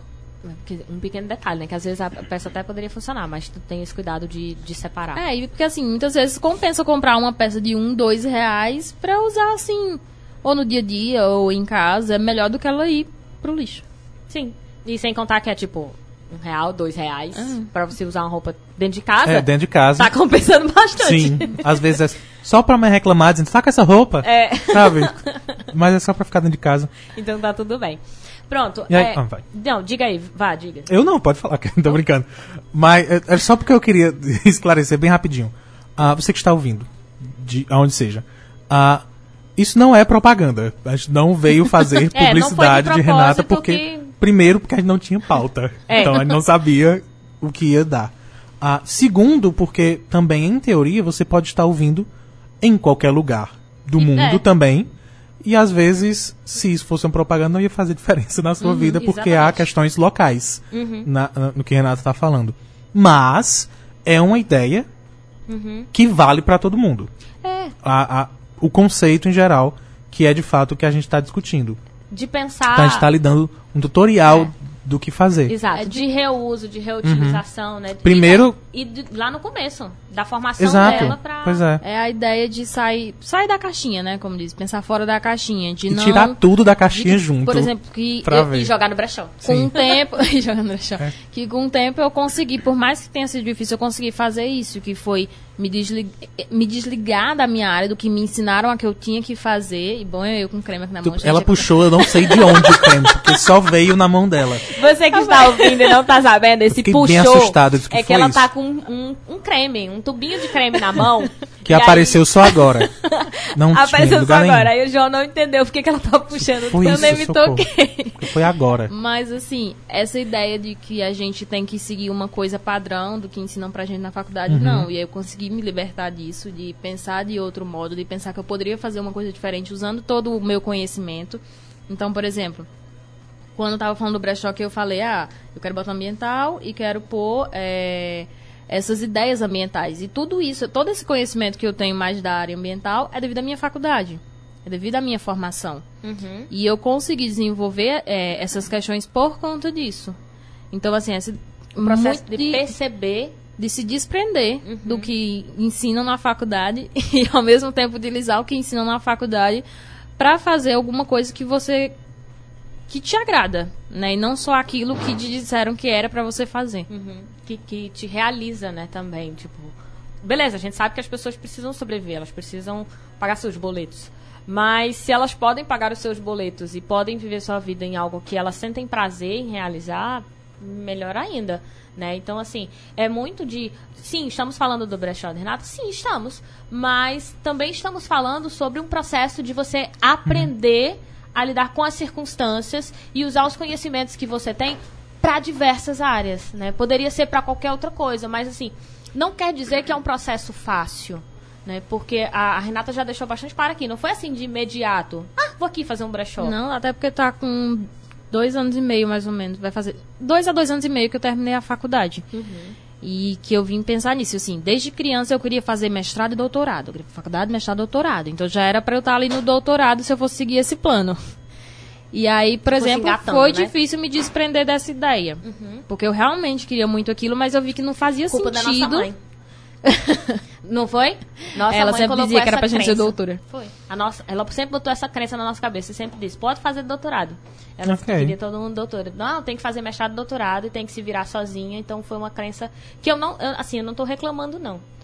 Mas Estou explicando Não, imagina, Estou expli- mas estou explicando que, de fato, é, é, eu acho que no- nós três, né, as Uhum. três filhas, tem muito isso de a gente precisa fazer é, um mestrado, a gente precisa fazer um doutorado. E se desprender disso e perceber assim, tipo, pra quê que eu preciso? Eu preciso mesmo fazer Uhum. um mestrado? Né? Eu preciso mesmo ir pro doutorado? Eu preciso mesmo estar atuando na área que eu me formei? É, é- é- é difícil às vezes. Isso e é bastante válida essa pergunta. É bastante necessária essa pergunta, porque vale pra tudo. De verdade, tudo o que a gente vai fazer talvez mudasse se a gente perguntasse: precisa? É de fato necessário? Sou eu mesmo Eu preciso de isso. duas sacolas pra levar tal coisa, ou eu posso levar uma de casa e aí não No levo. caso, se for de leite, precisa. Em- é, no caso, a gente já descobriu que sim, de leite. Mas isso tudo, eu preciso dessas roupas que eu não uso, eu preciso terminar essa faculdade. Tudo, todas as nossas ações e omissões, talvez se a gente perguntasse, no fim, no fim, a gente só acha que precisa. De E verdade. muitas vezes é por status, né? Tipo, Uhum. eu não preciso. Eu faço porque talvez as outras pessoas exijam isso de mim. Então é muito de. Vamos falar um pouquinho sobre. Não, você não precisa. É, é tão status que, por exemplo, quando eu digo, ai, ai, tu é engenheira, assim, digo, sim. Ah, sim, o, cre- Ok. o olho cresce, Grande. né? Eu que o digo, amigo. Nada grandíssima coisa. Eu, eu costumo dizer assim, grandíssima coisa, eu tô aqui desempregada. É que pois é. Eu, quando, Ai, eu ia pedir pra ela contar um exemplo. Vai, fala, fala, mas depois eu porque foi falar. bem isso, porque a faculdade que eu quase não terminei, depois terminei, é direito. E aí toda vez. Eu terminei Tu é direito. em quê? Ah, Ah, tu é advogado? Disse, Não, nem sou. Porque é outra coisa já Né? que se faz. Eu disse que não, eu terminei direito, não eu disse? nunca, e nem quero. Que nem Michele, Pois é. Michele Bolsonaro. Então, não Só- ganho mimos, só mas tenho, só tenho a faculdade, gente. Não, não sou Não, serve de nada pra Não mim e pra de ela. nada. Mas A Débora colocou aqui, a gente se cobra porque vê os outros fazendo e acha que ficou para trás e que precisa também, né, tipo, acompanhar. Eu, eu tô complementando. E precisa acompanhar, fazer, seguir esse mesmo ritmo. A sensação de fracasso por causa do E é aquela grupo, coisa, né? Que até uma uma vez eu falei pra tu, tu disse, nossa, que frase. Eu nem lembro mais como é a frase. Porque tudo livre na isso. natureza, nada se Não. cria. Tem um vídeo no Tudo se canal. transforma. Certeza. Tem um vídeo. eu Não, tenho é sobre certeza. o capítulo. Que cada um tem o seu capítulo. E você não pode comparar o seu capítulo. Tem no canal, Seu falando. capítulo com o capítulo de outra pessoa. Porque é você. capítulos. não, não é. Não, não Porque é. você, cada um tem, tem o seu livro Uhum. e seu livro tem determinada quantidade de capítulos e cada capítulo aborda uma coisa, então não tem como você comparar Cada o seu um tem capítulo. um, um É. gênero diferente literário. Isso Exatamente. literário diferente, então não dá pra você ficar comparando. Apesar de realmente a gente falar assim como se fosse fácil, mas é bem difícil você Aham. conseguir não comparar até quando. Até mesmo quando tem muita gente comparando você a alguém. Essa frase é boa mesmo. Tem, tem, Tem, no vídeo? tem no Porque vídeo. é Eu vou falar qual é o vídeo. O vídeo é fracassos. É quando eu tô falando sobre Eu lembro fracassar. E aí eu, tô, eu escrevi o vídeo e eu tava escrevendo e precisava de uma, uma frase pra fechar o vídeo. E aí a Renata falou que nunca é fracasso quando você usa aquilo para alguma coisa. E aí eu lembro que eu coloquei no vídeo porque eu até errei a frase. E aí saiu erro, Oh. sai com tudo no vídeo isso. Falando sobre o que é fracasso, né? Uhum. Quando é que você fracassa? Se você usa aquilo que aparentemente é, é, soou como um fracasso, né? Tipo, não consegui um emprego, ou não passei num concurso. Se você olha o que você aprendeu nesse processo, nunca vai ser um fracasso. É alguma coisa Uhum. sobre. é, nunca é uma derrota quando você aprende com ela. Alguma coisa Exatamente. Tanto tá no que- vídeo chamado pois é. fracassos. Não tô falando que tá lá. Tanto que Lívia já admitiu, no, no vídeo tá errado. Não, Não, tá. eu falei. É. Mas não é um fracasso. Não, exato. Por quê? Porque encarou assim. Eu não é. fracassei, deixei o erro, o erro ficou ainda mais Não é um fracasso. vídeo, Eu aprendi com aquilo. Não é um fracasso. Ficou muito melhor o vídeo porque eu errei. Tá vendo? o erro. Você fica depois pensando. E aí a Débora estava complementando, inclusive disse, mas cada um tem o seu tempo, as suas vontades, as suas necessidades. Né, que é complementando o que a gente já, já vinha falando, que eu não quis interromper quando você estava concluído. O Williano colocou aqui, a minha orientadora, você quer um doutorado ou você quer o status de dizer que você quer um doutor, Então. você tem um doutorado? Que às vezes nem o status, amiga. Porque. É. Hoje em dia eu só tava falando apenas status mesmo, porque ter um doutorado não tá valendo mais nada, Não, né? exatamente. Principalmente neste governo, que sim, agora cai a pergunta do governo. Ah, é, tinha isso, né?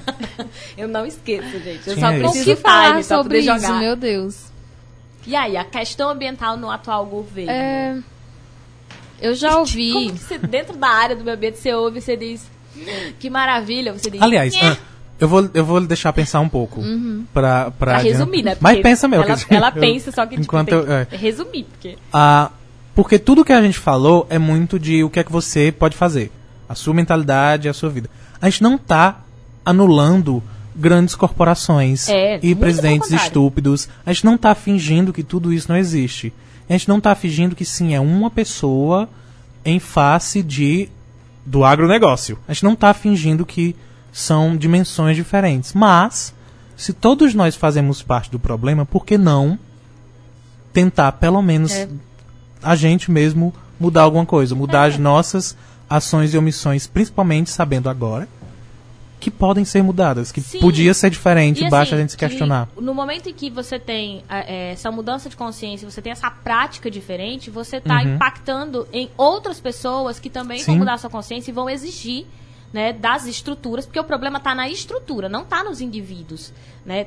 Vão exigir das estruturas sociais, então, por exemplo, vão exigir do presidente que eh, trate ou lide melhor com essas questões ambientais. Mas isso passa por uma consciência ambiental. Sim. Então, essa prática individual, que nós passamos praticamente o programa inteiro falando, não é só individual, é o individual no coletivo. Porque aqui a gente não acredita que as pessoas fazem as coisas individualmente e vivem individualmente. A gente faz as coisas individualmente, mas sempre buscando um coletivo. É sempre no coletivo. A live do Instagram vai cair em 22 segundos, mas a gente Volta. volta, assim que, que for possível. Na verdade, eu vou encerrar porque agora deu pause, para poder as pessoas conseguirem ouvir a resposta é, de Renata. E aí eu tô compartilhando stories, mas eu vou colocar de novo. E tô narrando porque Pra dar o tempo. para dar o tempo Pra de colocar. E faltar. aí já estamos de E volta. a gente não pode ficar em silêncio. A gente não pode ficar em silêncio como? porque quem tá no Tinha dito. podcast, quem tá na Estranho, rádio, né? fica Não pode. é. Não tem edição. Um silêncio constrangedor. É, e aí eles pensam que acabou. Tipo, "Oi, o que foi que aconteceu? Pensa que morreu a rádio. Morreu, é, Deu tipo, caiu. E aí, se for na rádio, a pessoa tá passando e ficar o silêncio, ela vai mudar. Já porque era. ficou em silêncio, já era. Mas a gente Não já tá tem silêncio aqui. A gente é perturbado e fica falando o tempo É. todo. não tem pra silêncio, não dá tempo. E aí as pessoas estão voltando, né? A Débora, o Talani Kelso está voltando aqui. E aí sim, Renata. E agora? Questões ambientais. Tu tem um, um Hum. Que outro. Instagram falando sobre é, a higiene dos resíduos, né? Sede perfis. é um Ela tem um monte. eu fui decidir qual que eu falo. Eu disse, não, Renata, me fala, pelo amor de Deus, qual Instagram eu coloco. Porque ela tem um monte de Instagram. Ela tem um do brechó, mas não é só o do brechó. É que ela tem. Foi o do brechó, eu acho que eu marquei no, no Instagram. Não, do... foi o do Engenharia dos Resíduos. Foi, já Foi. dos resíduos? É, nesse eu falo mais questões gerais, né, sobre meio ambiente. E assim, eu tô divulgando, independente de questões políticas, eu tô divulgando tudo. Então, uma das coisas que eu fiz foi, foi ler a. Eu esqueci agora o nome. Que o político faz quando. Merda. O plano de governo. Plano de governo. Do de Haddad e do Bolsonaro. No, eu fiz Na dos época? dois na época. Sim, período eleitoral. E eu pesquisei tudo, qualquer palavrinha no meio que tivesse a ver com o meio ambiente, eu tentei pegar. E o do Bolsonaro, se eu não estou enganada agora, deu três, era um slide, né? três pontos. É, aquele lindo slide. Deu três pontos só, assim, falando do meio ambiente. E que não era, na verdade, uma proposta. Era só, tipo, uma reclamação, alguma coisa assim. Mas eu coloquei lá pra não dizerem que eu não coloquei e tal. Tava lá. Lá nos E stories. lá, lá no, no- na postagem que eu fiz sobre isso, né? Para as pessoas avaliarem. Eu realmente tentei o máximo possível pegar qualquer coisa que tivesse com o meio ambiente. E ainda tem gente, por incrível que pareça, na minha área que defende. E eu fico assim, indignada, porque já é óbvio que ele não tá nem, nem um pouco preocupado quando ele não tem nenhuma proposta certa para o meio ambiente. Ele não tinha nenhuma proposta de que ele coloca uma pessoa para ser o ministro do meio ambiente que é uma pessoa que, que cometeu crimes. Ele mesmo já cometeu crimes ambientais. E já não me que as disseram pessoas também, não possam melhorar, mas não é o caso. Ele mesmo está alegando. Mas quando não se melhora. É, ele mesmo está alegando que é uma indústria já multas. já fez a proposta né, de destruir o ministério, mas viu que todo mundo foi bem contra Voltou isso atrás, e aí voltou atrás, como sempre. Então, assim, é, já defenderam o ministro do Meio Ambiente, dizendo que as propostas deles eram boas. Eu digo, é, mas não é o que ele está pondo em prática. Então, na- a proposta pode até ser boa, mas o que ele está pondo em prática é uma coisa totalmente diferente. Então, assim, em resumo, é um desastre. é um desastre mesmo, assim, para as questões ambientais. do governo Apocalipse. Eu... eu até, tipo, nesse meio caminho, foi uma das coisas que eu conversei com a Olivia, que eu disse que eu tava tão desestimulada, porque ela ah, já tinha me dado a proposta de vir aqui falar um pouco sobre a minha área. E de gravar vídeos para o canal dela sobre a minha área. É, porque a ideia era que a gente fizesse uma linha dentro do Estão Cai na Prova para falar sobre sustentabilidade, sobre meio ambiente. E quem ia é, orientar esses vídeos era a Renata, quem ia fundamentar os vídeos por trás, o vídeo, os textos que eu queria colocar no site, porque sim, eu quero fazer um site para Estão Cai na Prova. Era tudo, ia ser tudo de responsabilidade dela. É isso que ela disse lá no começo de quando você é irmã de alguém que tem um canal no YouTube ou tem um podcast, você tem que fazer um monte de coisa que você às vezes não queria fazer. E aí eu ia jogar isso pra ela. E aí eu cheguei e disse, ó, Renata, vamos lá fazer? E ela me respondeu Mas isso aí. Eu realmente estava muito desestimulada, muito desestimulada por conta. E pessoa fala assim, ah, e pensa- eu entendo quando aqueles coaches e tal, aquele pessoal do empreendedorismo. Eu estudo a área de negócio e marketing, então, assim, querendo ou não, eu tô envolvida com essa parte do empreendedorismo. E querendo ou não, eu tô empre- tentando empreender. Mas, assim, quando eles começam a falar aquelas coisas de que, ah, o pessoal culpa o governo, não sei o quê. Eu entendo o que eles querem dizer, mas ao mesmo tempo não tem como não culpar. Porque aquilo ali pesou muito, pesou tanto que eu realmente me senti totalmente desestimulada na minha área ambiental. Porque não tinha nada de interessante para se fazer na área ambiental, sendo que não existe área ambiental Sim. nesse governo. É, existia. Porque ideias não são propostas, né? Você ficar reclamando e dizendo assim, ah, o meio ambiente tem que fazer assim. ou é, é muito ruim isso, ou atrapalha aquilo, isso não é uma proposta. Isso é uma reclamação. E aí depois vem o ministro da, da, do Meio Ambiente e discursa e talvez tenha alguma proposta, mas não adianta só o discurso. Essa proposta precisa ser efetivada. E ela já não estava efetivada nem no plano de governo. Muito menos na prática agora. Né? Então, durante muitas vezes aco aconteceram diversas coisas ligadas às questões de meio ambiente que eu pedi para Renata vir dizer: vamos hoje, tipo, vamos hoje para Noite Adentro para tu comentar sobre essa notícia. Mas tá, é assim, foi de, de um baque tão forte, pelo menos foi o que eu percebi ao observar quando eu perguntava isso para Renata. De um baque tão forte, principalmente para quem entende quais são as reais é, consequências dessa não preocupação com o meio ambiente, que ela não conseguia nem explicar, sabe? Porque eu havia pedido para que ela viesse explicar o que estava acontecendo, né? A, a, a gente fez uma, uma live no, no Noite Adentro para explicar a questão né, da saída da Noruega, agora eu esqueci, a Noruega e Alemanha, da, de investimentos do, do Fundo da Amazônia, que estavam investindo no Fundo da Amazônia, eu acho que é a Noruega que é o primeiro lugar, e estavam dizendo que não iam mais investir aqui no Brasil, e enfim, explicando por que era que não investia. Uhum. Eu expliquei isso lá na, na live, mas eu achava necessário, inclusive, trazer para cá. Mas, assim, era tão atordoante que acho que não só a Renata, mas todo mundo que é da área ambiental, que entende um pouquinho sobre o quão isso é perigoso, tava, tava perdido, sabe? E, e é uma estratégia do governo, assim. Você pensa que, que é feito de qualquer maneira, porque apesar do governo parecer que está fazendo as coisas de qualquer maneira, tem pessoas ali que sabem o que estão fazendo. Sabem do, do, jogo político, sabem do marketing, muitas vezes estão fazendo isso para nos desestimular mesmo. Uhum. A ideia é fazer a gente cansar psicologicamente, porque quando a gente cansa de assistir as notícias sobre a política, de acompanhar e dizer eu não aguento mais, eu preciso parar, e sim, você às vezes vai precisar, porque você precisa manter sua saúde mental. De novo, a gente falando de saúde mental. É, existe uma estratégia do governo de fazer a população cansar. Porque quando a gente cansa e quando a gente se desestimula, aí como que a gente atua? Né? Como a gente está desestimulado, a gente está exausto, porque a gente não vê perspectiva, a gente não tem força nem para reagir. E de fato isso aconteceu comigo. Eu não conseguia mais ler notícias, nem não só sobre o meio ambiente, né? Notícias sobre que tivessem a ver com política. Eu estava totalmente desligada disso, porque eu não conseguia mais ver. E aí, quando você volta, você volta meio com aquela notícia de pessoal tirando onda da, uhum. da esposa do presidente da França. Uhum. E você fica, meu Deus, é sério que é nisso que, que o pessoal tá focando? Da, tá focando nela e não focando em toda essa coisa que o Bolsonaro tá fazendo, que no caso não é nada, né? Não tá fazendo uhum. nada. Então, realmente é uma coisa que. É, é desfocar, né? Você tem toda um, uma floresta pegando fogo você tem toda uma questão. Por dias. Ainda, por não dias, acabou. Porque não por acabou. Dias. Pois é, né? não é, terminou. Você tem uma, um atrito político acontecendo, ligado às questões ambientais, né? É, e um, um, representante de Estado, um, um, um chefe de Estado, que é o nosso caso, né? o nosso chefe de Estado e de governo, se preocupando em falar sobre questões estéticas, das, como se isso fosse atacar o presidente de, de outro país, sabe? E assim, nós não estamos na escola, gente. Na escola, que já era terrível por si só, você ficar na escola porque a escola tinha muito bullying, porque as pessoas só se preocupavam com isso. É, na escola era só você e pronto. Hoje a gente está falando de questões internacionais, políticas. A gente está falando do país, do futuro do país.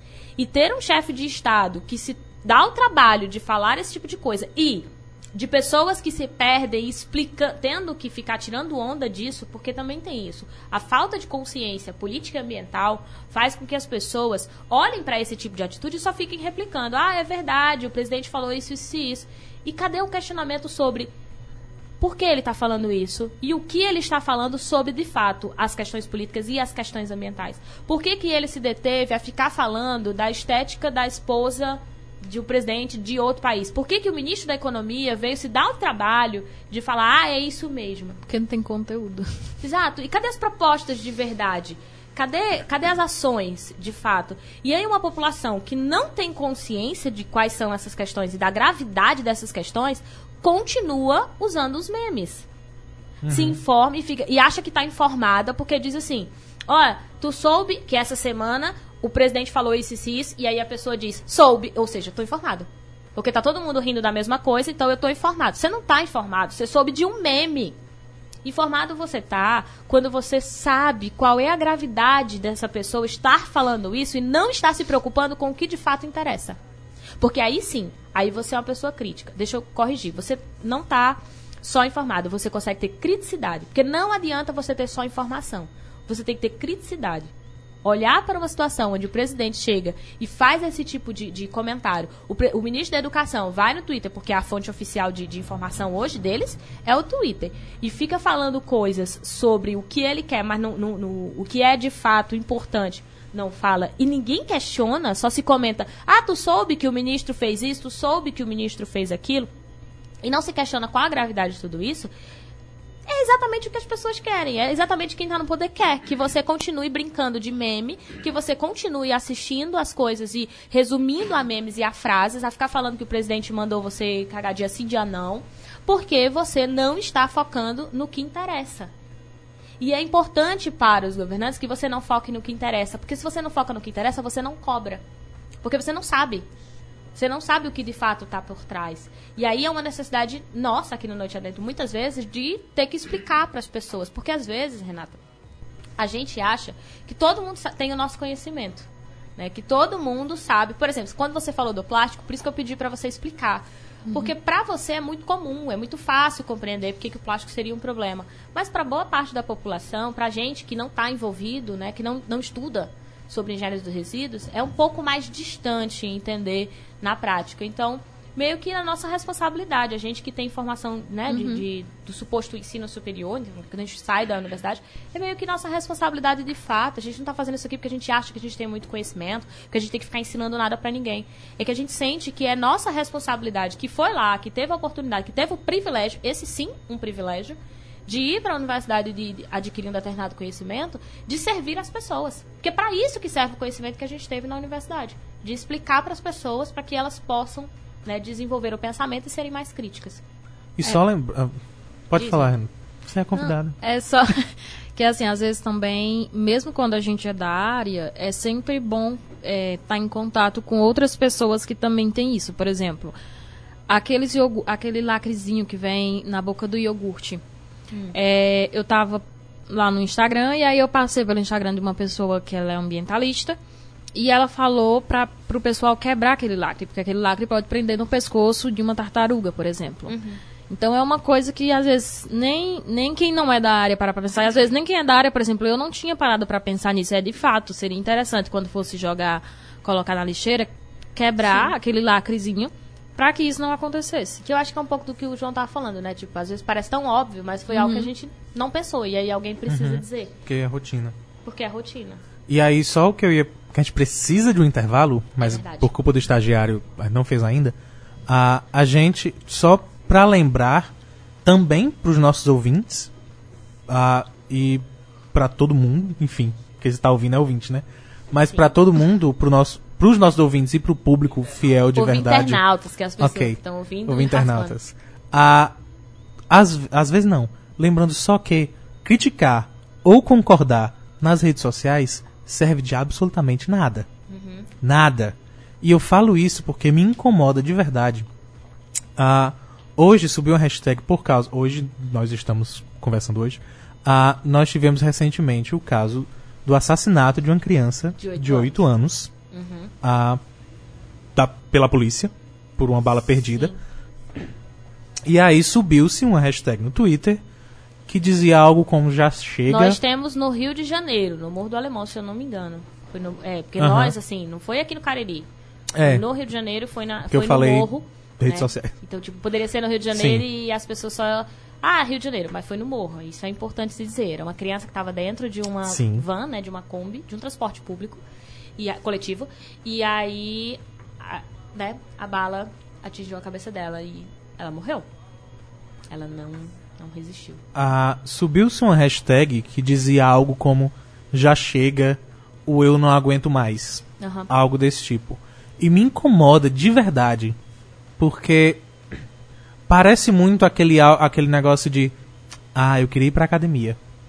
Mas se você quisesse, de verdade você ia? Uhum. Então é tipo, eu não aguento mais. Mas se você não aguentasse mais, você fazia algo. É. E às vezes as pessoas então, não sabem muito Então, o que Exato. é esse fazer algo? Exato, essa é a minha questão. Ah, então, criticar ou concordar em rede social, sinto muito, não ajuda. Se expresse, sim, vá lá e se expresse. Mas no fim das contas, não serve de muita coisa para ninguém. Então, falando das questões ambientais ah, um pouco, não adianta mesmo a gente só ouvir o programa hoje, aonde quer que seja, e aí concordar com tudo que os apresentadores estão dizendo e esquecer amanhã. Ou então concordar, mas não ir no guarda-roupa olhar se tem alguma coisa que não me serve ou eu não uso. Não adianta só você che- chegar essa informação em você e aí você concordar ou discordar e ficar por isso mesmo. E ficar só com você, né? Porque também, Sim, pelo menos passar pra frente essa informação, ela precisa. é isso. É uma coisa então, que até, o, até, até eu fazer algo, ok, eu não tô no Rio de Janeiro, não tem muito que eu possa fazer pela família Sim. ou, ah, enfim, contra o governo algo do tipo. Mas no seu lugar, você tá explicando o que, que aconteceu para familiares e amigos. Você tá no grupo do WhatsApp explicando por que, que, que aquilo foi um problema ou é um problema muito maior do que só aquele caso específico. Você ou você só de fato. segurança pública, Então. você está observando o que está saindo sobre. Ou você eh, só compartilha o como é meme. tratado o, o, o morro, de uma maneira geral, a, a, a responsabilidade do Estado, o que é o Estado, para você saber como cobrar, por exemplo, a atuação do próprio Estado naquele lugar. Se você sabe sobre essas questões, você sabe o que está acontecendo lá. Se você não sabe, olha aí, você tem alguma coisa para observar. Você tem alguma coisa para estudar e para de fato fazer num caso como esse. Se você viu a notícia e você não entende por que é um problema, então pronto, vai procurar artigos científicos, vai procurar pessoas que explicam o que o que está acontecendo ali, Uhum. para poder aí você desenvolver o seu pensamento crítico sobre a questão. O que está por trás Porque, desse tiro? porque sim, às vezes eu não tenho fisicamente muita coisa pra fazer. É. A Amazônia tá pegando fogo. Eu não tô nem um pouco perto de lá pra ajudar. Eu não também não tô nem um pouco perto do Valdemort, presidente Valdemort, pra fazer alguma coisa ah, em questões de governo. Mas estando onde eu estou, eu posso tentar fazer isso que a gente está Aham. fazendo. Tá fazer o que a Renata tá fazendo. Levar consciência, levar conhecimento, fazer a gente se questionar. Vai apagar o fogo da Amazônia? Não. Mas eu posso, pelo menos, ajudar a quem está próximo de mim a não iniciar um incêndio próprio. Exatamente. Sabe? A pensar na nossa localidade, Sim. já que a gente não consegue resolver todos os problemas de todo É mundo. como eu falo assim nos mini cursos e palestras que eu dou, é, eu sempre digo, eu sei que vocês não vão entender tudo que eu tô falando aqui, até porque principalmente palestra, né, o pessoal às vezes tira um cochilo. Mas assim, eu sei que às vezes não dá pra absor- absorver tudo aquilo, mas se vocês tentarem mudar alguma coisa em vocês, no dia a dia de vocês, porque eu, o que eu sempre digo, cada hábito, novo hábito importa, cada mudança pequena de vocês importa. Porque, por exemplo, muitas vezes as pessoas, ai, eu queria participar daquela ação em que vão ajudar animais marinhos lá em Fortaleza, não sei o quê, mas eu tô aqui no Juazeiro, não posso. Você pode deixar de usar canudo. Eu garanto que isso aí vai gerar um grande impacto. E você vai usa canudo também pra quê, né? Porque eu não entendo, até hoje eu não Sim. sei pra que que serve o canudo, mas tudo bem. Então, assim, É literalmente Dá pra você porque não é, o, não é o fato de você deixar de usar canudo que vai salvar o mundo. É como se fosse o status, né? Eu quero o status de estar lá pra poder tirar foto, eu ajudando os animaizinhos, mas eu, É. eu não quero deixar de usar o canudo porque ninguém vai estar vendo o que eu tô fazendo. Só se tiver uma grande recompensa, geralmente ligada a likes ou a dinheiro, é que eu quero fazer, né? Tipo, só vale a pena se for uma grande mudança. Gente, hoje tem muito vídeo do canal, porque também tem vídeo sobre isso. da gente só, muitas vezes, a gente só pensa que a gente está conseguindo transformar o mundo quando a gente faz uma grande atitude que tem Sim. que não precisa ser uma grande atitude, mas que tem um grande reconhecimento. Às vezes, é, essas pequenas atitudes não são as atitudes em si. Não é o fato de você deixar de comprar roupa nova e focar, por exemplo, comprar em brechó. É o fato de você ter essa consciência e as pessoas que estão próximas a você vão começar a se questionar também. E isso vai se expandindo para o coletivo. Se você guarda só para você, não adianta. Se você pega esse conhecimento e você aplica só pra você, não adianta. As coisas funcionam em coletivo. As transformações acontecem em coletivo. Então a gente não tá falando de ir um em um, mostra, Ney, não usa canudo não, ir, não usa canudo não. Mas que as nossas práticas levam a gente a pesquisar mais sobre o assunto, e aí a gente vai adquirindo mais consciência, as outras pessoas que estão próximas a nós começam também a se questionar cada vez mais, e aí a gente vai buscando mais consciência, a gente vai procurando formas, outras alternativas, que não são só o canudo. mas alternativas que são mais coletivas ou que são maiores ou mais impactantes para resolver a questão.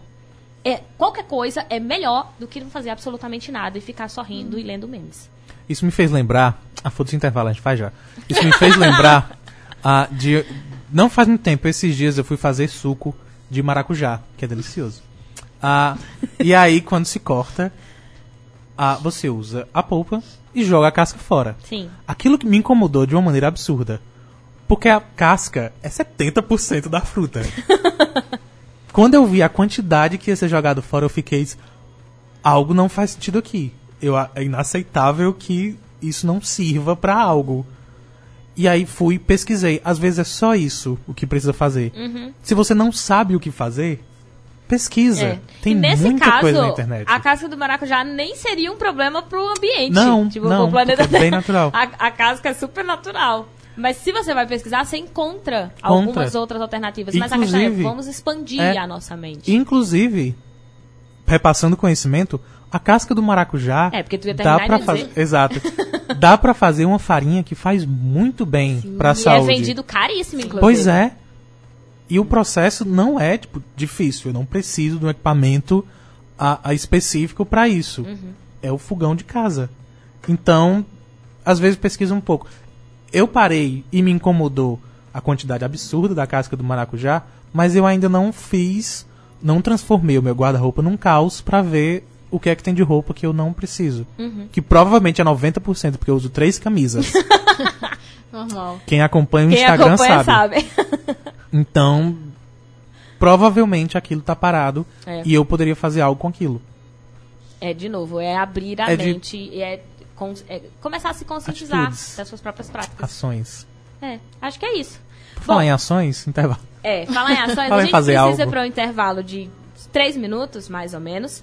É, para quem está no Instagram e no YouTube, a gente continua, certo? Para quem está no podcast, a gente vai dizer tchau e depois a gente vai dizer olá, já voltando. Né? Mas para quem está na rádio, tem um intervalinho muito rápido, que é só o tempo de vocês correrem mesmo para ir ao banheiro ou tomar uma água e voltarem. Na verdade, tá? você corre, derruba todas as roupas do seu guarda-roupa e aí fica acompanhando o resto do programa enquanto vai vendo. Separando, né? É, É, separando separando. enquanto você acompanha. No segundo momento, que é o momento do Isso Não Cai na Prova, a gente vai falar sobre mulheres no espaço público, certo? Eu e Renata vamos contar algumas experiências que a gente viu no nosso espaço, ela na, engenharia, né, na- nas exatas, mulheres nas exatas e, e no mercado.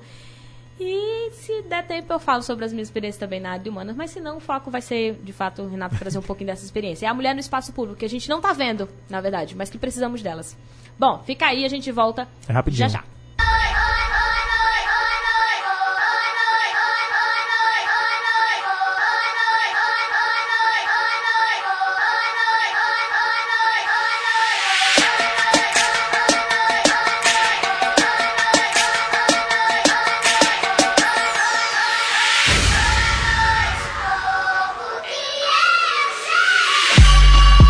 E chegamos, voltamos, na verdade, com Noite Adentro pela 106.5 FM, esta é a Sons on Site Cariri, mas também ao vivo pelo YouTube e o Instagram no arroba underline Noite Adentro e no podcast. Não, nem foi, já voltamos. Foi tipo, daqui a pouco a gente volta. Oi, já voltamos. E chegamos. estamos aqui. E o que é que tem agora? Li... Ah, tem três minutos. O que é que tem agora, Lívia Leite? Nesses três minutos que nos faltam, eu vou registrar aqui a presença é, de, de Nildivânia, que chegou aqui pelo Instagram, a Adriana, que passou por aqui, e o Iliano, que estava comentando. A sensação é que a galera quer ficar no meio termo mesmo, porque é confortável. Né? Então, a ideia de que E é. quando os pequenos, os pequenos atos parecem pouco, né, não são suficientes, e os grandes atos eu não consigo executar. E aí eu acabo não fazendo nada. Isso ainda sobre o primeiro momento do programa. E é isso mesmo, Iliano.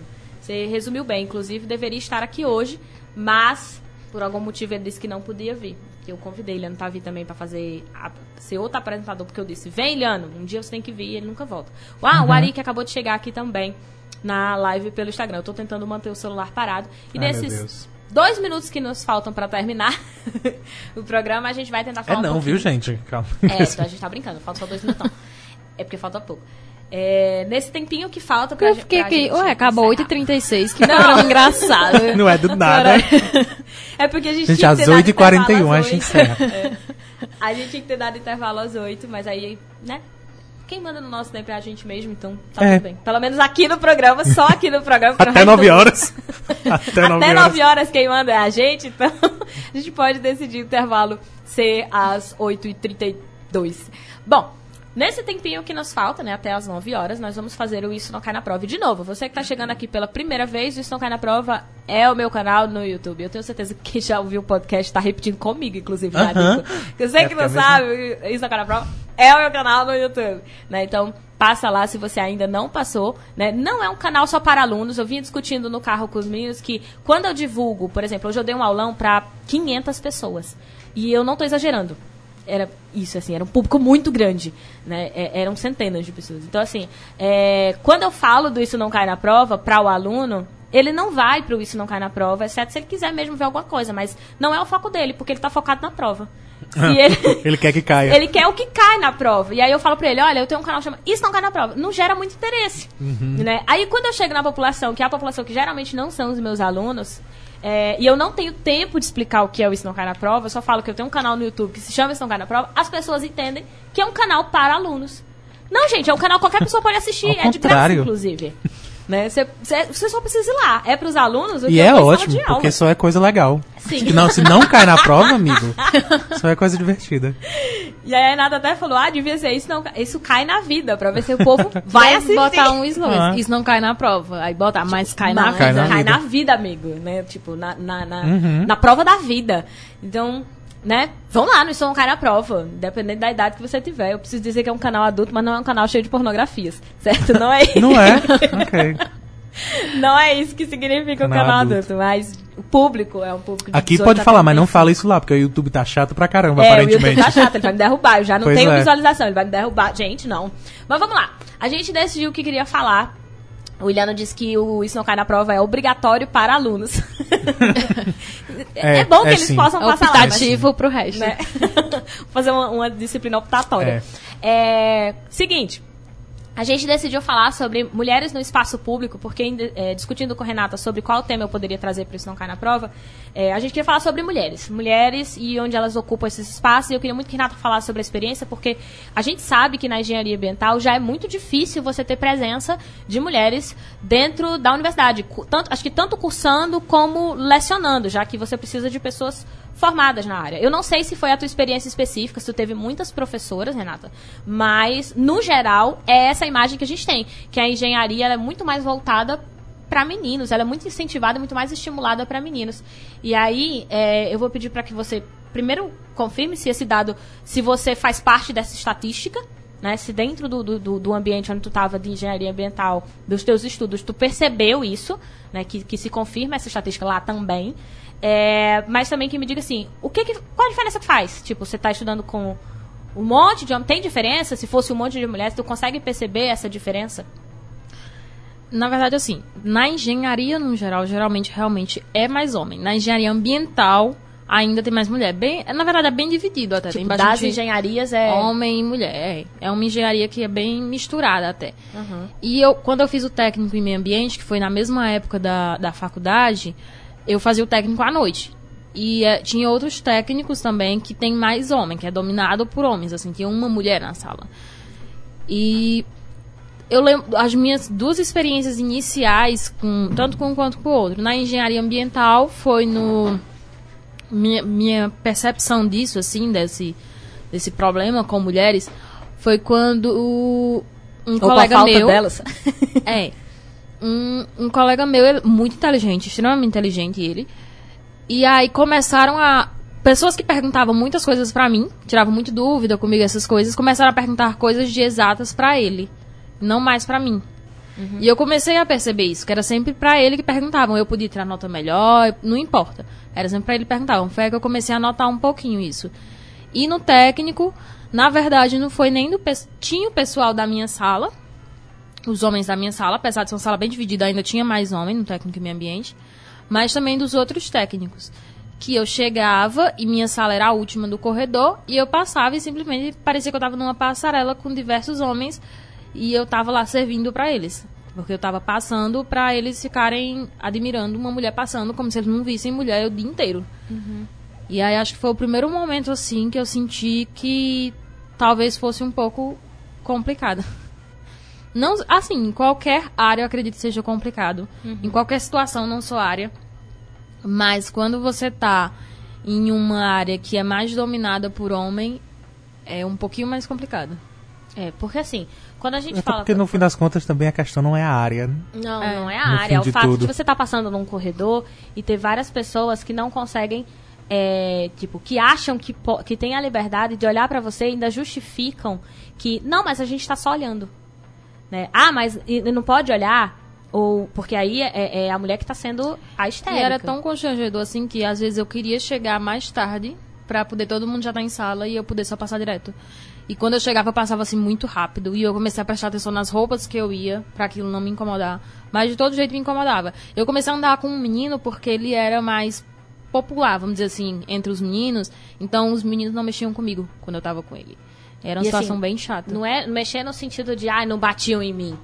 Mas é o não mexer no sentido de não, não tem as brincadeirinhas, né? Não, não falam alguma coisa Uhum. As desagradável, piadas. não tem umas piadinhas. Entre aspas. né? E aí as pessoas pensam assim, ai, mas que frescura. Gente, não é um dia. Ela não tá Todos falando de um dias. dia que isso aconteceu. São todos os dias.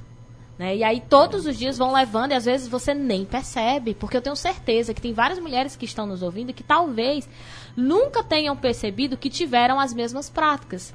Que tiveram que se preocupar quando chegavam em ambientes muito masculinizados. Quando eu digo masculinizados, não é porque só homem tem que estar lá, é porque só tem homem lá.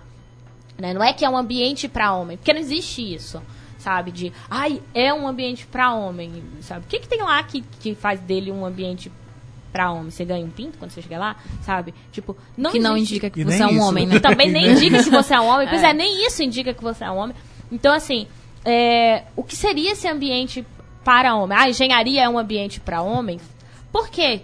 Né? E aí eu já fui dar uma palestra, inclusive, não foi na, na- na engenharia, mas era mulheres na na- nas ciências exatas, né? Mulheres nas exatas, porque sim, era esse é o tema, foi promovido pela URCA, o pessoal de física da URCA aqui, na, da Regional do Cariri, aqui, né, no- no- na região, em Juazeiro do Norte. E aí as meninas estavam explicando, as mulheres que estavam na mesa eram da área de exatas e eu não, né? Eu sou da área de humanas. Então todo mundo tomou um choque quando eu fui explicar, mas a minha função era explicar sociologicamente por que que isso acontecia. Porque que nas exatas você tem tão pouca presença. E aí quando a gente começou a questionar sobre os espaços de sociabilidade, sobre as mulheres não serem orientadas desde muito novas a áreas como áreas voltadas para matemática, para a área mais técnica, né, para a área de campo, pra, por isso que a gente falou do espaço público, normalmente são voltadas para profissões. As orientações são voltadas para as profissões de cuidado e mesmo como é o caso de, de, de ser enfermeiro, como é o caso de ser, por exemplo, eh, professor, e mesmo nessas situações, à medida que avança, ou seja, que vai aumentando o grau de capacitação ou o grau de, de, vamos colocar assim, de cargos, esses cargos vão ficando mais masculinos também. Então, por exemplo, no meu caso, eu tenho a profissão de professora que uma das minhas profissões é ser professora, que é um cargo que foi que é muito feminino, que é dito como muito feminino porque é ligado ao cuidado. Né? Então, as, pessoas, as meninas são muito mais orientadas a serem professoras. Só que você enxerga professoras no fundamental, né? ali no infantil, né? na alfabetização você vê muitas mulheres e poucos professores. No máximo, um professor de educação física, que é o que dá recreação, assim, só. Né? Nos- aí nos cursos de pedagogia você também vê muitas mulheres e tal. Só que à medida que avança, por exemplo, eu atuo muito mais no ensino médio, no cursinho, e eu vejo isso também nas universidades, à medida que vai avançando para esses níveis, que supostamente seriam os níveis né, que pagam mais ou que são mais elevados, as mulheres começam a desaparecer. Eu mesmo estava no evento agora que tinha Mesmo mais de nessas 20 profissões. profissionais. Eu era a única. Na verdade, pra não dizer que eu era a única mulher, tinham duas mulheres, eu e outra. Eram mais de 20 profissionais, que eram 25 profissionais. Tinha duas mulheres. Né? Eh, 25 professores, não era profissionais. Pro- quer dizer, professor é profissional, mas eu queria dizer assim, para especificar, já que é uma profissão do feminino, eram 25 professores. Né? Se olhar para os cursinhos, você vê um monte de homem. Se olhar para a universidade, a maioria é professor. Né? E isso tem muito a ver também com, com o próprio incentivo de continuar a carreira acadêmica, de quais áreas você atuar. E assim, respondendo à tua pergunta inicial sobre os professores na engenharia ambiental. Como eu não tive nenhum professor engenheiro ambiental, né, que norma- é muito comum você ter professores engenheiros quando você faz engenharia. né? Mas no meu caso eu não tive. Mas é, tinha mulheres, só que era consideravelmente menos é, em relação a homens. A maioria dos meus professores foram homens, mas tinha mulheres sim. E acontecia sempre esses casos que infelizmente são comuns. Não é normal, mas é comum. É, professor, por exemplo, que ele dava aula olhando para os meninos. Ele só olhava para os meninos. E aquilo me incomodava de um jeito quando eu estava na aula dele. E não é um olhar de, hum, que beleza, eu posso Não. ficar olhando pra você, porque É eu tô um- olhando o que é belo, que é normalmente o que se olha pra meninas. É um olhar de tipo, eu vou olhar para os homens porque parece que só eles entendem. É tipo isso. E aí eu tava fazendo um trabalho em equipe com meu amigo e eu cheguei, tirei a, fiz a pergunta, né? Eu tava com uma dúvida, fiz a pergunta e ele respondeu o tempo todo olhando pro meu amigo. Não olhando pra mim, eu que fiz a pergunta. E eu fiquei, meu Deus do céu. E também já teve caso de professor que, que deu em cima de mim. E aí, quando te falou do meu short, e não porque... só de você, né? Com certeza não, assim, eu Uhum. não fiquei sabendo, mas eu ia pro, do treino, eu estudava na faculdade de noite, né, no geral, no geral, né, porque engenharia é tudo bagunçado, mas eu ia do treino do vôlei direto pra aula, e aí eu tava com roupa do vôlei, porque não dava tempo eu trocar de roupa, tomar um banho e tal. E na universidade não, é Não, um problema. é super normal. Você não precisa se justificar e trocar de Pois roupa. é. Desde que você vá de roupa. Porque tem gente que acha que a gente vai pra universidade sem roupa, inclusive. Né? Mas assim, desde que você vá com roupa, você é aceito dentro da universidade. Pois é. Em alguns e aí pequenos eu- momentos você pode ir com roupa, mas são só em apresentações muito específicas, artísticas, com um propósito muito claro. Apesar Aí tem um motivo. Aí tem um motivo, inclusive. Pra roupa do vôlei não tem. É. Se você quiser ir com roupa do vôlei, Exato. Pois é, e tava e ele falou alguma coisa sobre aí o a aluna depois quer que o professor se aguente. E assim, quando alguém, alguém você chega e é, te conta isso, diz, ah, eu teria dito isso, eu teria dito aquilo, mas na hora você fica muito sem reação. Uhum. E eu fiquei sem reação, eu não soube o que eu dizer estou pra sem ele. reação agora. Eu, eu simplesmente fiquei calada, eu me virei e eu sentei. E depois desse dia, eu super conversava com ele, eu gostava dele como professor, mas a partir desse dia eu não, não falei mais. Ele já tinha feito outras piadas tipo, dizendo, ah, a minha ex se chama Renata, toda Renata ela é assim. Eu digo, "Hum, eu vou saber, não sou toda Renata. não conheço todas. E aí, Não posso Depois desse todas, dia- porque afinal de contas é só um nome em comum. depois desse dia eu parei realmente de, de falar com ele e só o necessário, né, como aluno e professor. E eu tenho um, um certo problema com ansiedade e eu tive um problema de saúde no dia da apresentação que eu ia fazer dele. Tinha um seminário a fazer e eu tive um problema de saúde. E ele disse: "Não, tudo bem". E aí ele me deu um novo conteúdo para eu apresentar, só que esse conteúdo não estava na ementa. Porque a gente não vê na engenharia, a gente só, só se vê isso na matemática. E eu disse, professor, como é que eu vou apresentar isso? Porque todo o conteúdo que ia ser apresentado, ele já tinha ensinado. E eu disse, eu não sei nada disso, eles não se preocupem, eu vou ajudar. Aí na época eu namorava, eu pedi pro meu namorado ir comigo pra eu não ficar com ele sozinha. E Porque aí ele, me que era pra ensinou. apresentar sozinha. É, não, eu ia apresentar sozinha porque cada um apresentava Pra ele sozinho mesmo. orientar, no caso. Já era o seminário. E ele ia Não, me orientar. Eu, eu quis dizer assim, sozinha sem a presença de outros alunos. Sim, é. Era a orientação. Era uma orientação dele. E aí é, eu fui pra sala, eu- o meu namorado foi comigo, e aí ele ensinou e ok. E eu apresentei, eu fiquei, caraca, eu apresentei super bem e tal, porque depois eu estudei mais sobre. E eu tava super feliz. E aí ele me deu, acho que foi uma nota suficiente pra eu passar, pra ser um 7, a minha média final. E eu me incomodei. Mas eu não me incomodei porque, ai meu Deus, que absurdo eu passar com a média. Mas é porque, tipo, eu sabia que eu tinha ido bem. E aí eu fui falar com ele, ele começou a falar, falar, até que ele disse, é, você estava dando em cima de mim, assuma isso. E ele falou que eu estava fazendo isso e eu comecei a chorar desesperadamente, porque eu não sabia o que fazer. Eu não sabia como reagir, assim. Por mais que a gente converse sobre isso, por mais que a gente leia sobre isso, que a gente converse com outras pessoas sobre, na hora é muito complicado de você, como, você saber como reagir. Era isso. Eu ia falar até da, da questão do vôlei. É tão triste quanto você. Porque, por exemplo, tem, essas, tem a ideia de eu teria falado isso, eu teria falado aquilo. Mas é tão triste quanto você imaginar, porque eu acho que seria a realidade, qualquer coisa que você falasse não faria diferença. Sim. Porque é uma questão do respeito vindo dele pra você. É. Então eu, eu teria dito aquilo. Eu não sei se fazia diferença na situação ter dito algo. É, eu acho que é, de fato não faria diferença. Não é que eu acho, eu tenho certeza que não faria diferença. E em especial, é, é difícil pra mim porque em especial Renata é minha irmã, né? Lá vai eu chorar. Mas eu sei que não é só Renata que passa por isso. E por isso eu quis trazer o tema. quando a gente sofre uma situação dessa, a gente não tem fôlego. É a sensação de que alguém deu um chute no peito. Porque você não espera que a pessoa faça isso.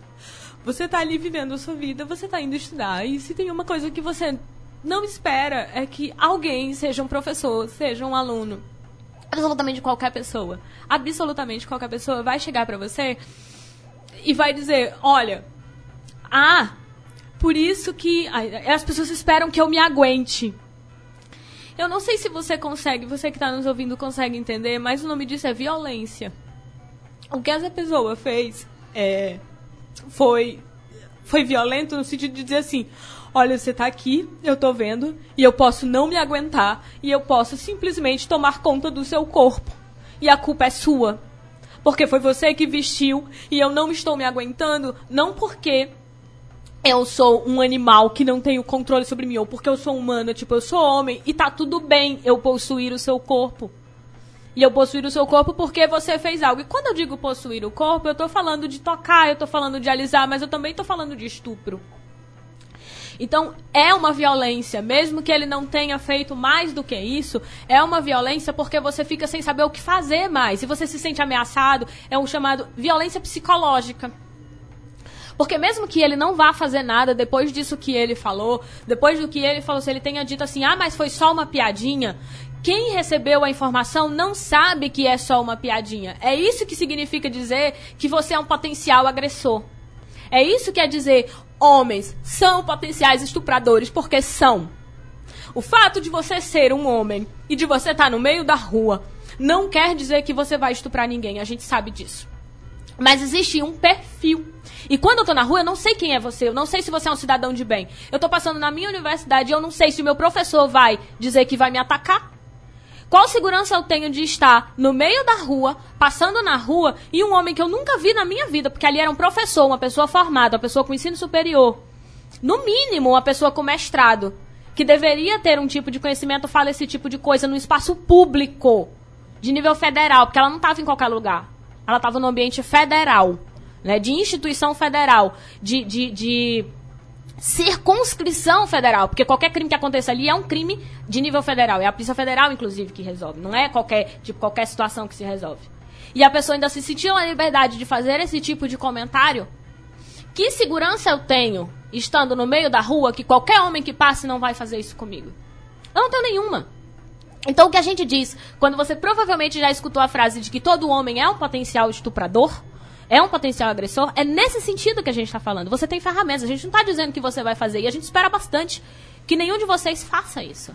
Mas o risco e a sensação e a violência psicológica que é causada por conta de homens que nunca se deram o trabalho para entender que essas piadas são violência e não são piadas, esses comentários não são piadas, mas são violência, e acham que justifica você falar de, de Lei João da Penha, por exemplo, é, esse, por causa desses homens é que a gente continua ainda discutindo, dizendo precisamos falar sobre esses assuntos. Se todas as mulheres da Universidade de Renata tivessem se sentado e tivessem falado que sofriam, a gente saberia muito mais. E os, os homens têm medo que as mulheres se reúnam.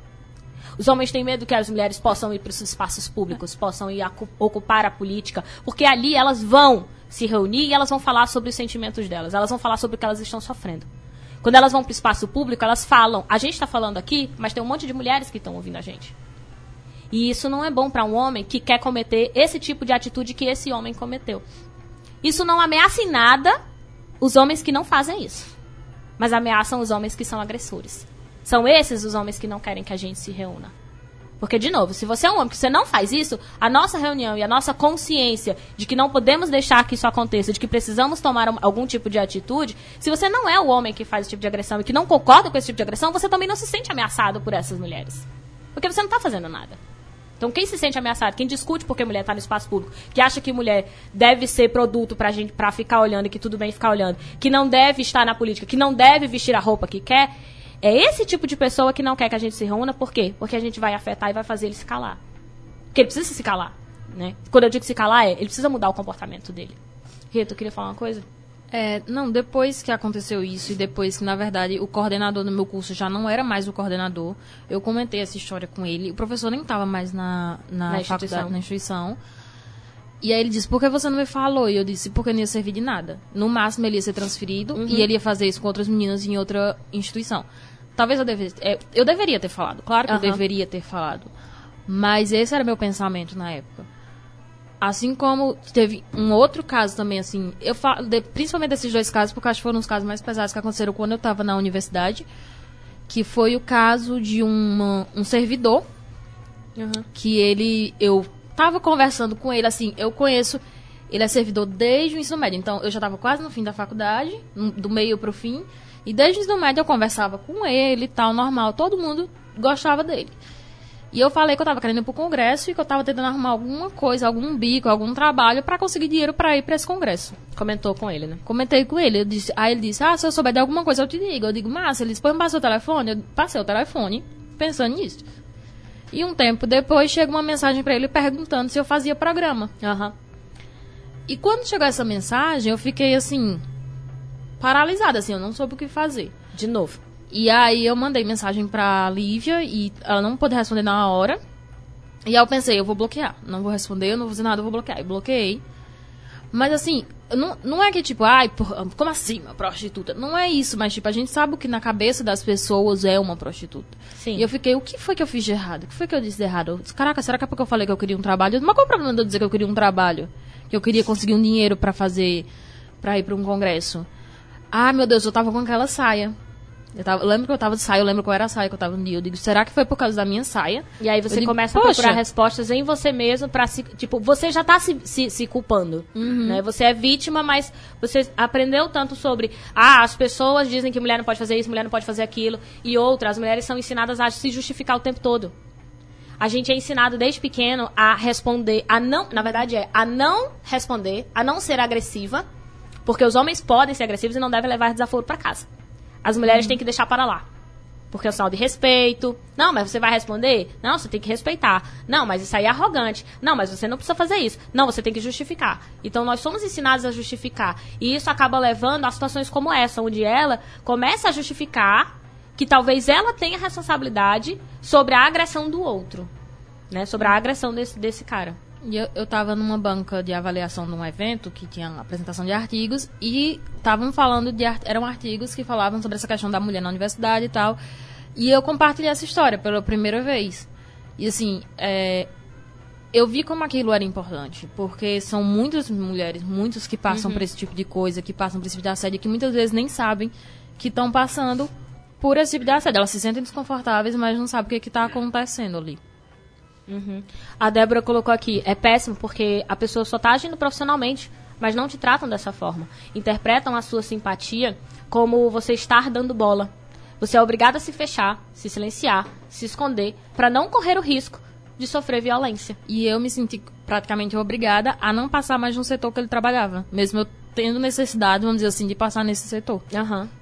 E sabendo que não foi você que cometeu um erro. Uhum. E aí, sim, às vezes a gente se silencia no sentido de não dar bom dia, não parecer educado, não parecer sorridente demais. Isso independente da área. Né? Eu, eu tô colocando, inclusive, como uma experiência minha de muitas vezes chegar num ambiente onde eu tenho. Eu trabalho com 18 professores. E, tipo, só tinha eu de mulher na, na minha equipe.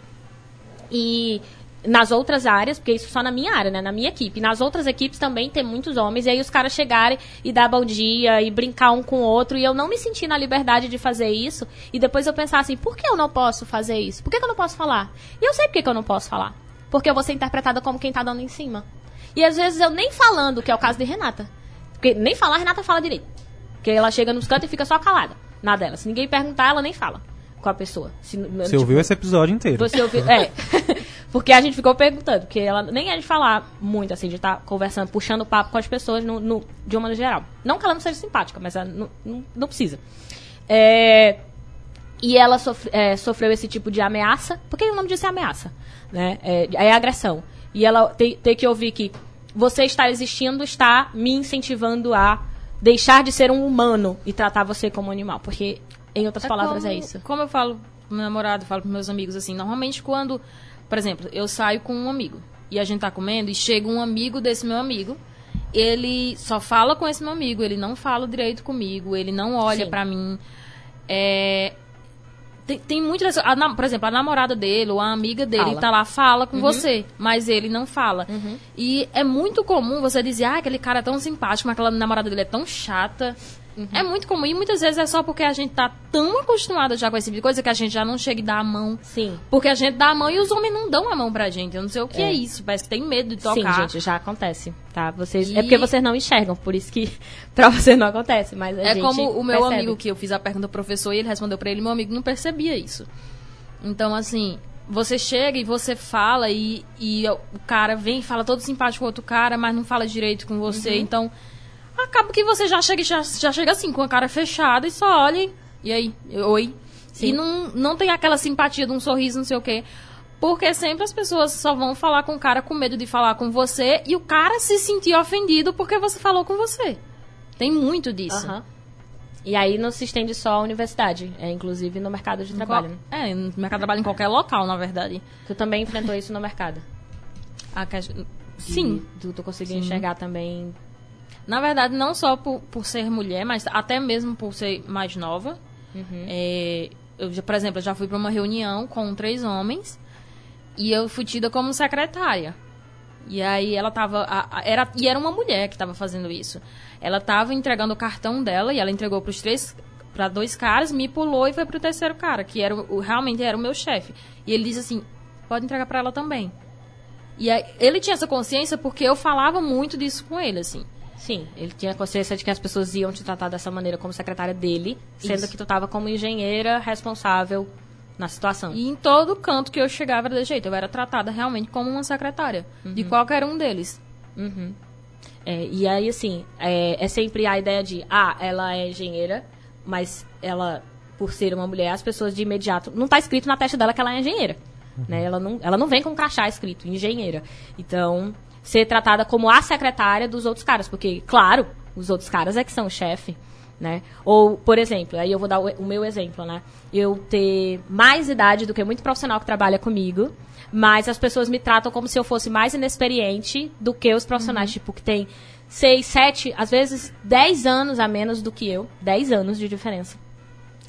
E ter um tratamento diferente, como se ele fosse uma pessoa super experiente. Você percebe, gente, pelo discurso, tá? A gente não tá falando assim. Ninguém faz isso de maneira consciente. São práticas, pequenas práticas que vão se repetindo nesse cotidiano. A Débora até colocou aqui coisas banais, como fazer uma pergunta a um professor depois da aula, aceitar uma carona, orientar um aluno em particular. Tudo é um risco. Porque tudo a gente fica com medo e tudo a gente pensa muito em como a gente vai fazer. Tipo, a gente tem que estar pensando se, não, mas aí se eu dou carona, fulano vai estar pensando isso, isso, isso, isso, será que não sei quem tá pensando? A gente tem que estar toda hora no medo. É uma coisa que eu tenho descoberto recentemente, conversando com outras mulheres, e aí a gente vai chegando à conclusão, porque o programa está quase terminando. Mas a gente vai chegando à conclusão no sentido de, de- do que, que a gente tem a propor, porque no final do programa a gente tem que propor alguma coisa. Né? Não adianta a gente só falar da dor sem propor alguma coisa.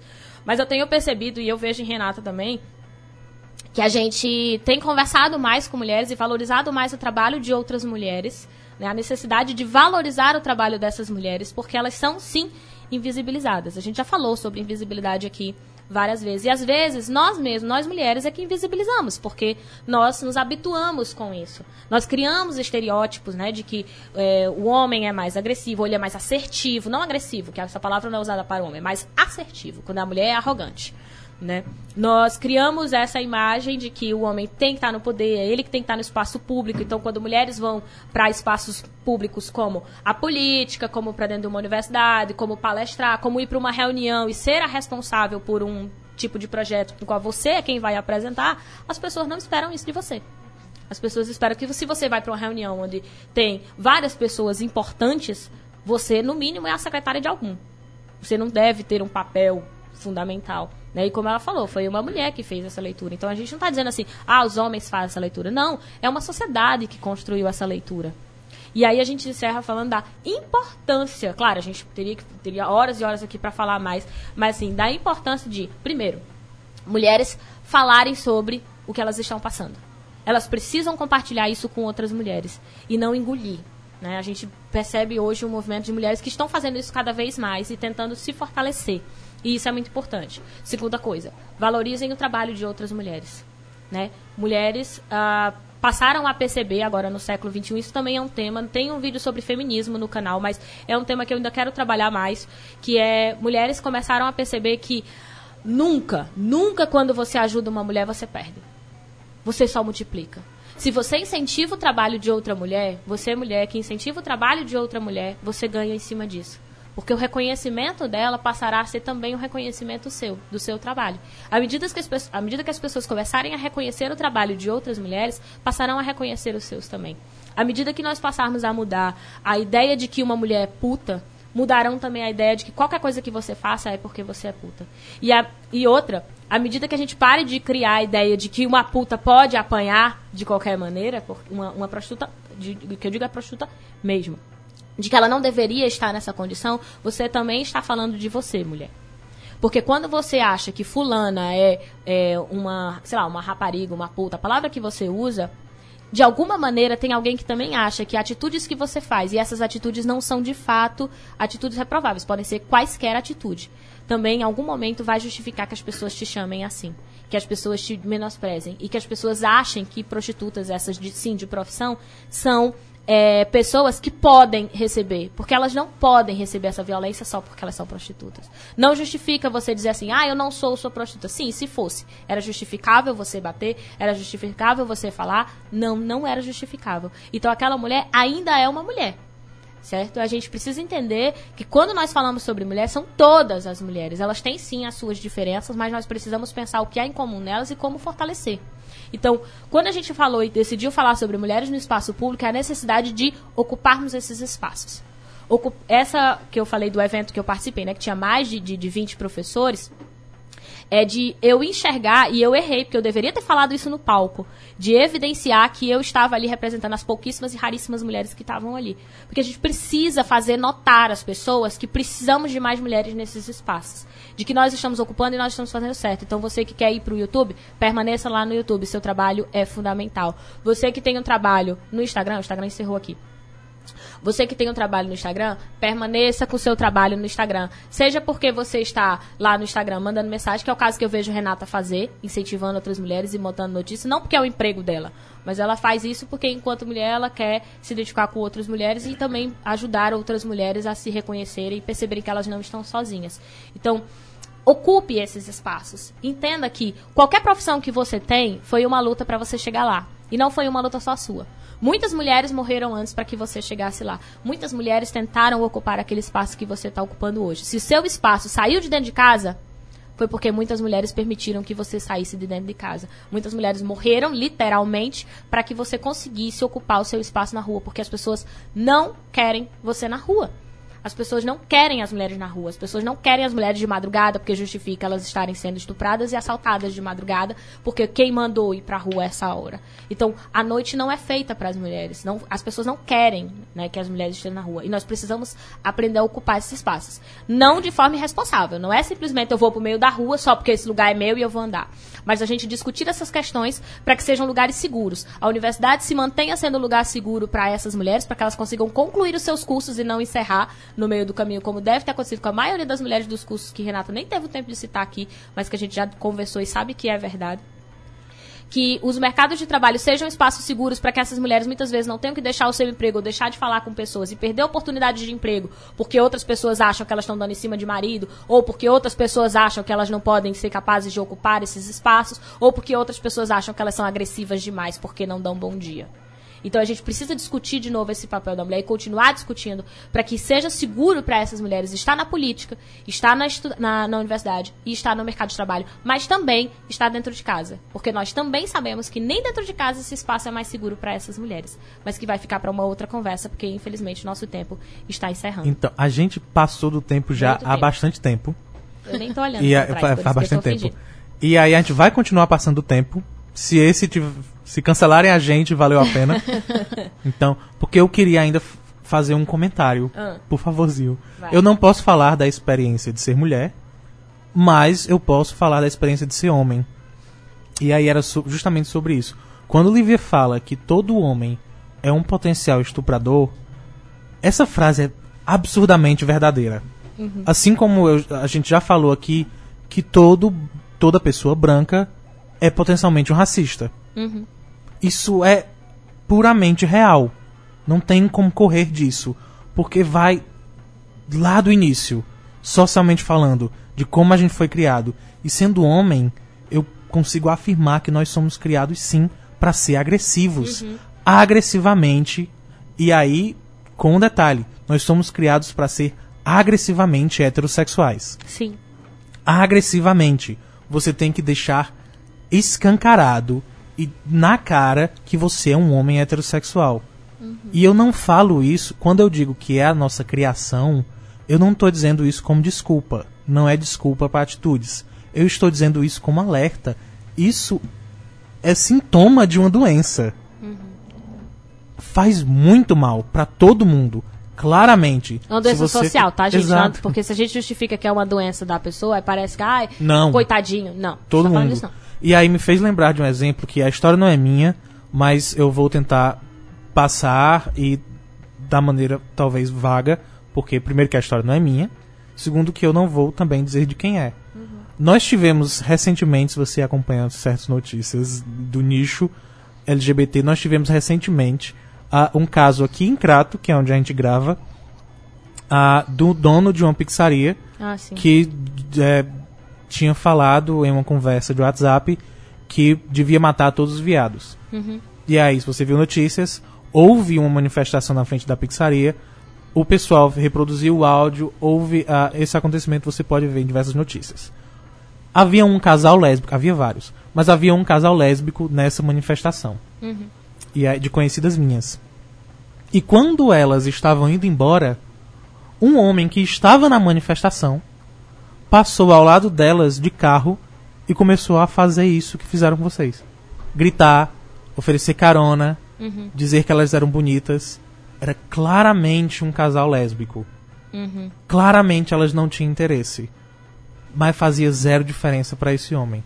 Sim. E Inclusive, era de- esse homem que estava lá que na estava manifestação lá. para criticar alguém que estava sendo homofóbico. E mesmo se Essa é fossem questão. mulheres hétero, né? Ainda Pois seria é. uma coisa, uma atitude incômoda Exato. da Era- parte dele. Porque aí não é uma questão Louco. LGBT, é Não. uma questão de Não é, é. da compreensão do ser homem e do ser mulher e da mulher como propriedade. E a negação delas não fez diferença. Aham.